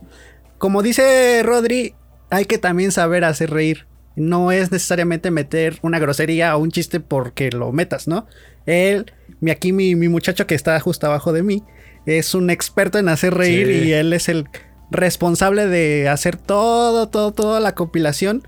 Y este llega un día, que es especialmente el jueves, donde mi querido Rodri aterriza todas estas ideas en un guion, donde lo va acomodando para que yo el viernes eh, pueda eh, tener acceso a todo el material, lo junto en una, este, en una edición de video para que ese mismo viernes salga este el rápido, que de hecho lo termina el mismo viernes porque todavía hay noticias que salen pues el, el, jueves en la noche o el viernes en la mañana y a lo mejor son muy relevantes y es necesario tenerlas. Entonces, así detalladamente y sin hacer así un spoiler grandísimo, ese es el proceso de, de hacer el rápido y jugoso. No sé si tenga otra cosa que agregar. No, así está, así está. ¿Y cuántos llevamos? De un montón, mano. Yo creo que aquí ya llevamos ¿Ya? un montón. En total, desde los días del speedrun, yo creo que llevan más de 300. Sí, está cabrón. Sí, y la realidad es que sin ustedes, pues no seríamos nada. Sí, no hubiera claro. nacido, de hecho, el show de Craig y todos los gas que conocen. También acotar ahí que la idea original, como del formato, fue de Densho.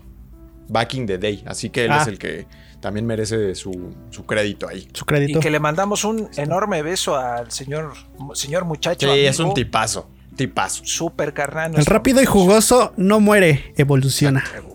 Besos a Densho. Vámonos con la siguiente rápidamente, rápidamente. He escuchado, dice Omar Ramírez de Facebook, he escuchado últimamente la palabra Dios en el playground. ¿Realmente creen en él o solo es por empatía? Saludos, posasta. Y si dicen que sí creen, ¿sigue siendo por empatía? A ver, eh, rápidamente, este, es una pregunta muy sencilla. Te voy a decir yo. Yo no creo. Ahí está, Bueno, no creo. Alexito no cree.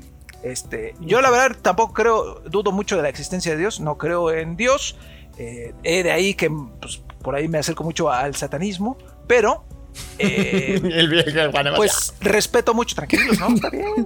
De- no sé, respeto mucho todas las creencias y de hecho muchas veces cuando me dicen Dios te bendiga, les digo gracias, eh, gracias igualmente, buen día, mucha suerte. Cosas así bonitas. Yo, de hecho, respeto. Yo respeto también porque de hecho vengo de una familia muy católica. Y tanto es así que durante diciembre hacen estos rezos de la corona de Adviento para llegar al nacimiento de Dios. Y a mí esa tradición se me quedó tan inculcada que me gusta, pero yo no comparto como tal el, el amor a Dios o algo así. Pero me gusta mucho y respeto. Ustedes amigos, rápidamente así. Yo soy agnóstico, o sea, no lo descarto por completo que lo haya, pero tampoco estoy al 100 convencido. Y recuerdo que mis- mi abuelita y mi mamá me forzaban mucho cuando era niño, hasta que un día me dijeron, bueno, ¿qué prefieres? ¿Ir a ver a papá Dios o quedarte a ver el fútbol americano? Y nunca volví.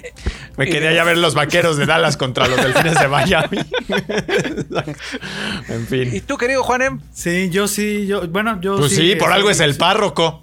Bueno, Sí, yo soy católico. De hecho, este, eh, bueno, me puso Rodri el párroco porque yo estuve en un seminario, este, estudiando. O sea, ahí me aventé mis, mi temporada de prepa y quizá no sé qué tan, qué tan clavado es mi nivel. Pero sí soy, o sea, sí me considero este, católico y practicante. sin ningún problema. O sea, también pues creo que el, eh, es importante el respeto, ¿no? Y siempre cuando te metes en cosas así como religiosas, siempre hay un montón de, de debate y, y- y, bueno, gente que está de acuerdo, gente que no está de acuerdo, pero como, como lo dicen aquí los compañeros, lo importante es el, el respeto y, y, pues sí, yo sí, yo sí eh, me, me califico como Bueno, hay de- católico. Tengo, hay de todo. Tengo muy buenos amigos también, este, tengo muy buenos amigos que son sacerdotes, que son, este, pues que están muy involucrados. Este, también mi familia es muy, es muy religiosa, ellos me lo inculcaron. eh, pero creo que, creo que también en mi caso nunca fue un tema forzado. De hecho, cuando yo me fui al seminario fue completamente por, por convicción propia y creo que eso también me ha ayudado que, que yo adopte también la religión como algo, algo completamente por elección y creo que eso es importante, ¿no? O sea, siempre cuando hay como que obligación, eh, pues como que la cosa ya no sale tan, tan buena y en mi caso siempre ha sido una elección y me siento cómodo con esa elección. Mira, Ah, hermoso. excelente, mira, ahí te mandamos un gran saludo, Omar, y este, esperemos te haya gustado la respuesta. Vámonos con la siguiente. Ya quedan poquitas para Ángel Flores, hola a toda la banda de 3 de Juegos México. La pregunta es: ¿de qué consola es de la que tienen más videojuegos físicos y o digitales? Un saludo a todos y cuídense del cobicho. No como el bicho, no como el bico, perdón. Eh, déjame decirte que yo andaba en el transporte público y ahí me lo pegaron, hijo, ¿eh? No es como que yo no me haya cuidado. Pero bueno, eh, eh, este, ¿de qué consola, amigos? Yo creo que de Xbox todavía, porque fue la consola, tuve 360, tuve Xbox One y ahí acumulé un montón y ya tengo, tengo poco en relación con eso teniendo el Play, entonces yo creo que tengo menos, pero sí, de, de Xbox 360, de Xbox One, de la- es los que más tengo yo creo. Yo creo que de entre Nintendo y Nintendo T- eh, 3DS, creo que si junto esos dos son mi colección más grande y como que los considero como una cosa muy similar. Y hay de las de actual generación, creo que me, me he enfocado más en coleccionar los de Switch, este, físicos. Ahí está, ahí está. Y, y yo sí, Nintendo. Prácticamente, pues con toda la historia que tiene y todas las consolas que tengo, sí juntaría una gran colección. Y de hecho ahí se está sumando Nintendo Switch. Entonces, Nintendo. Yo tengo más de Play 4 porque era para lo que me alcanzaba. Y este, y la neta, este, pues, fue chido comprar Play de 4. Entonces, bueno, ahí está, Angelito. Vamos rápido con Andrés Pérez. Mi pregunta es para todos. ¿Qué jumpscare de cualquier juego los asustó de forma auténtica? Que hayan sentido que se pateaba. No, que se petateaban en ese instante. Saludos a todos. Así que te. PT. El de los de PT. Sí, cómo no recordar ese tra Ese fue un demo y cómo asustó me- más que otros juegos. Me acuerdo que el Defa ahí en su momento estaba, pero que si se hacía pipí, ¿eh? Ahí saludos a mi amigo. no estuvo muy cabrón. A mí me pasó con Outlast. Outlast, este, de hecho, lo bajé porque estaba disponible, creo que en PlayStation Plus. Y sí, me, me asusté demasiado. Lo jugué con la luz apagada y todo así. y la pasé mal. Hijo. ¿Tú, Rory? Fíjate que yo no soy tan, precisamente por lo mismo, como que me da miedo que me dé diabetes o algo. Este, no juego tantos de terror, pero me acuerdo mucho del Licker saliendo del cristal de Resident Evil 2. Ah, cañón, Ah, ese sí, nunca se me va a claro. olvidar ese susto. güey. O creo que era un perro también. O era un perro, no sé el- si 1, no sé. Tal vez- Igual variaba, ¿sabes qué- pero qué, hijo. qué causa? Miedo no, pero ansiedad de que te, el Mr. T te esté Ah, sí, persiguiendo. qué incómodo. Sí. Ajá, eso es- también está feo. A mí, una vez que apagué la consola, la pateé el Xbox 360, fue con Bioshock. Bioshock hay una parte en la que llegas a unos como baños y no se ve nada por el vapor. Entonces tú vas así y como que volteé así de una vuelta y ahí estaba un carnal con máscara de conejito acá bien, te voy a violar, eh, aquí en los baños, hijo, y me espanté muchísimo, ap- apagué la Xbox, la pateé, o sea, así me espanté muchísimo. Y no es precisamente como que un juego de terror, pero bueno, toda esta atmósfera vaya que ayuda. Y la última pregunta, amigos, ¡pam!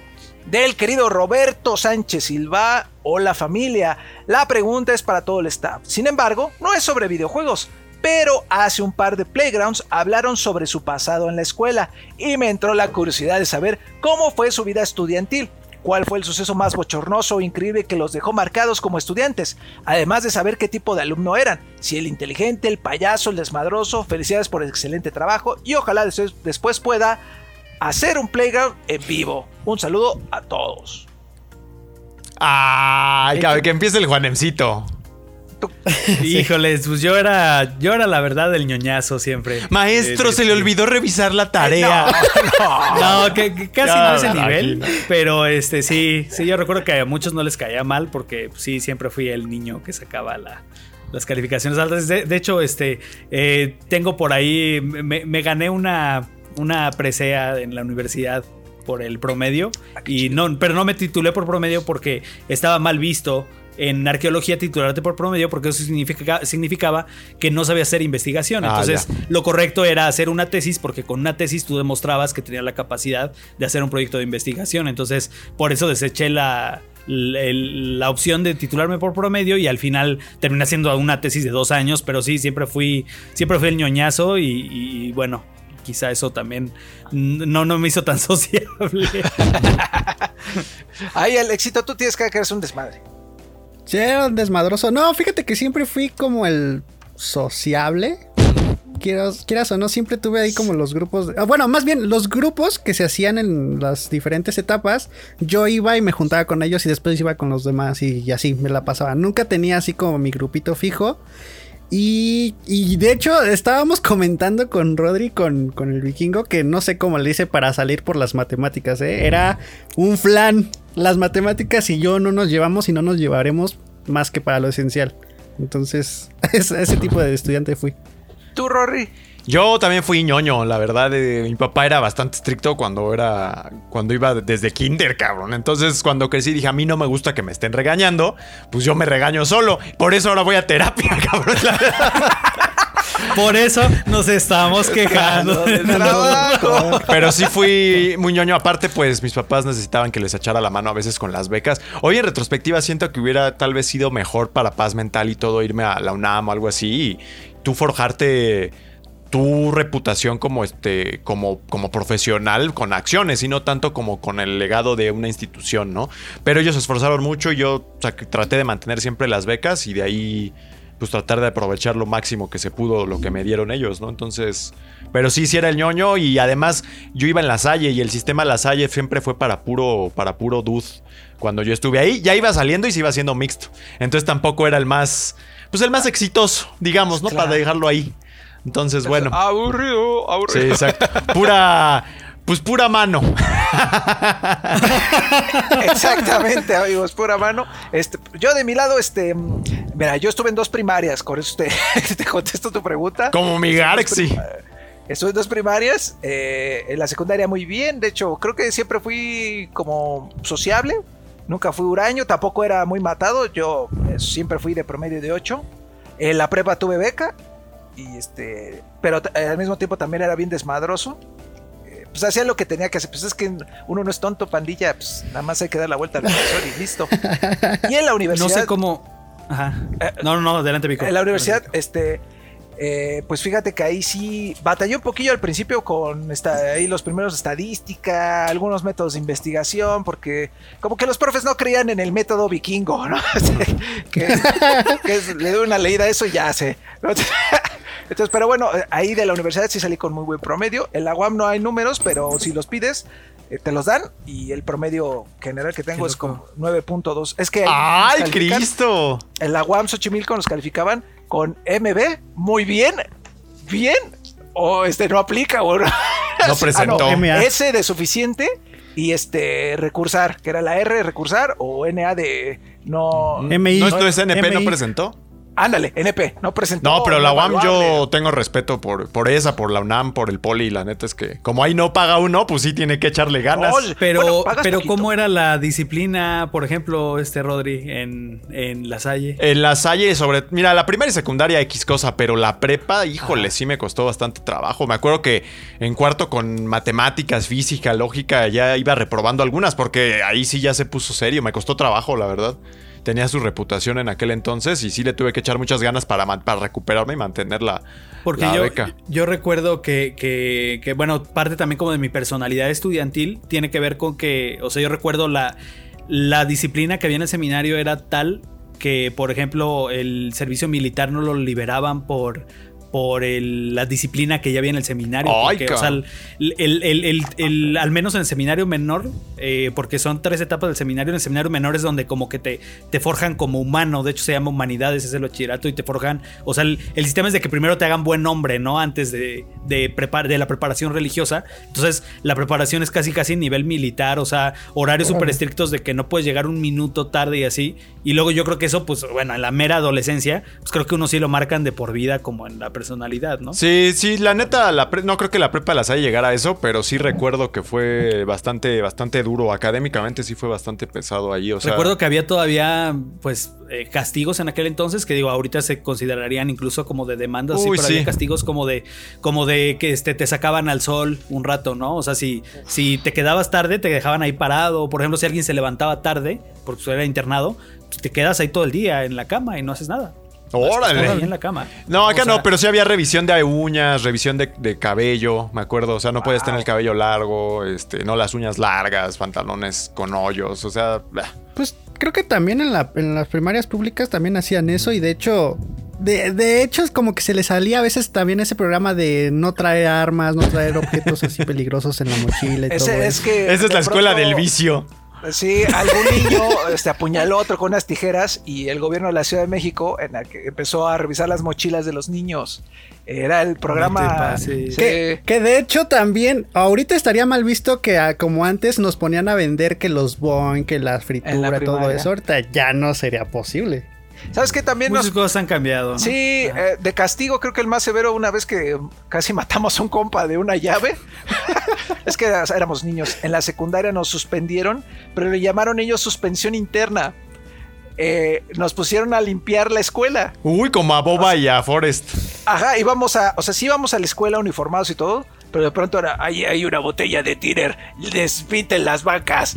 Y estabas ahí despintando las bancas. ¿Qué te daba clase Willy o qué, güey? Es que, Con el... es que así variaban sus voces los profes. Había profes bien chidos y había otros, como el de electrónica, que, que era este, ¿cómo hablaba ese güey? El de electrónica hablaba, uh, era ¿El, tipo, ¿el león? ¿León? anoten, anoten, Ah, sí. eh, curso de electrónica 1. Dos Con, con suña. haga con su ñota para drogarse.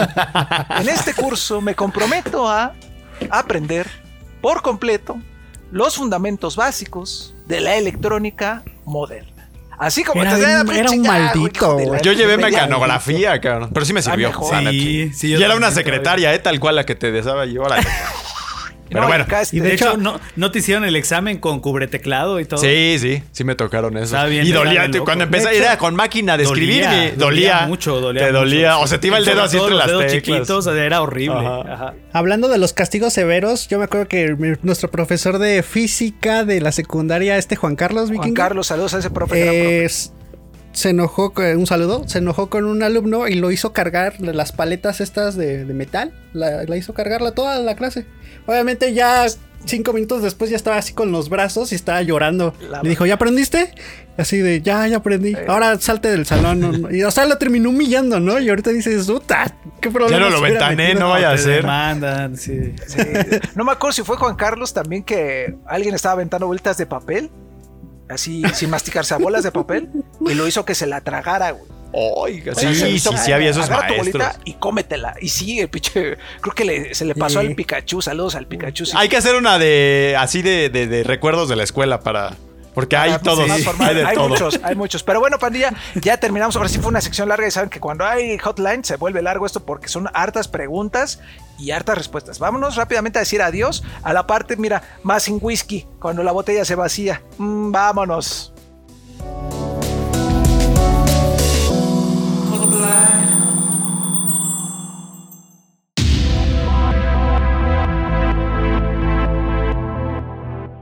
Y con eso llegamos a un episodio larguísimo de Playground, pero bueno, hubo, hubo temas eh, muy, muy interesantes. Eh, un saludo a Angelo, esta semana estuvo de vacaciones, entonces, eh, pues digamos, siempre que falta algún engrane de la maquinaria, como que los otros engranes, este, como que se des- desestabilizan tantito, ¿no? Pero ¿De qué? no te que.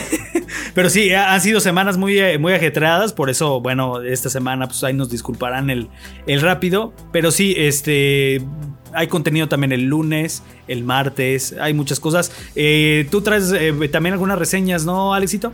Sí, de hecho, eh, la siguiente semana vamos a tener la reseña de Humankind. Un juego muy clavado que requiere mucho tiempo. Y otra reseña que ahorita no puedo decir porque sí sale a esta semana el video y no puedo decir. Está pero que también estará el- la siguiente semana. Por ahí del martes, creo. Así es, mi Vico, y pues eh, te- tú en lo, en, en lo, de lo de siempre. Ya saben, pandilla, que diario tenemos streams deliciosos en tres horarios, mañana, tarde y noche, con Kureb y nuestra comandante Juárez Sosara, que ya están en su nuevo setup, ahí para que le echen un ojito. Órale. Y tenemos obviamente hartos memes, hartos memes y videos interesantes ahí en Facebook para que también le echen un ojito porque, pues bueno, se pone cotorra la cosa, ¿no? Va, véanlos. ¿Qué más? Este, mm, pues nada más, creo que con eso, ya saben, la recomendación de siempre, si usted va a salir, póngase. Pégales, pégales, pégales. Pendejo. Digo, este. Que- te- te- Mire, póngase su cubreboca.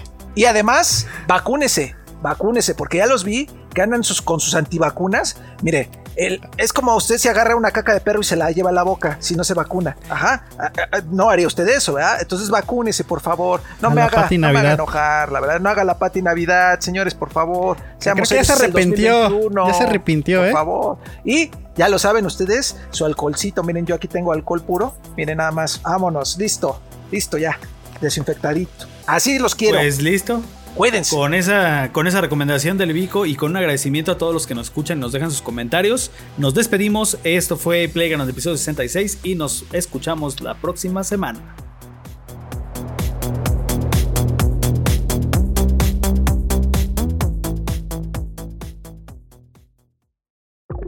Listo, ahora estás informado, distraído y relajado. Nos vemos en la siguiente edición de Playground, el podcast oficial de 3D Juegos MX. No olvides visitarnos en nuestras redes sociales, así como nuestro canal de YouTube y nuestra página oficial www.3djuegos.com. Hasta la próxima.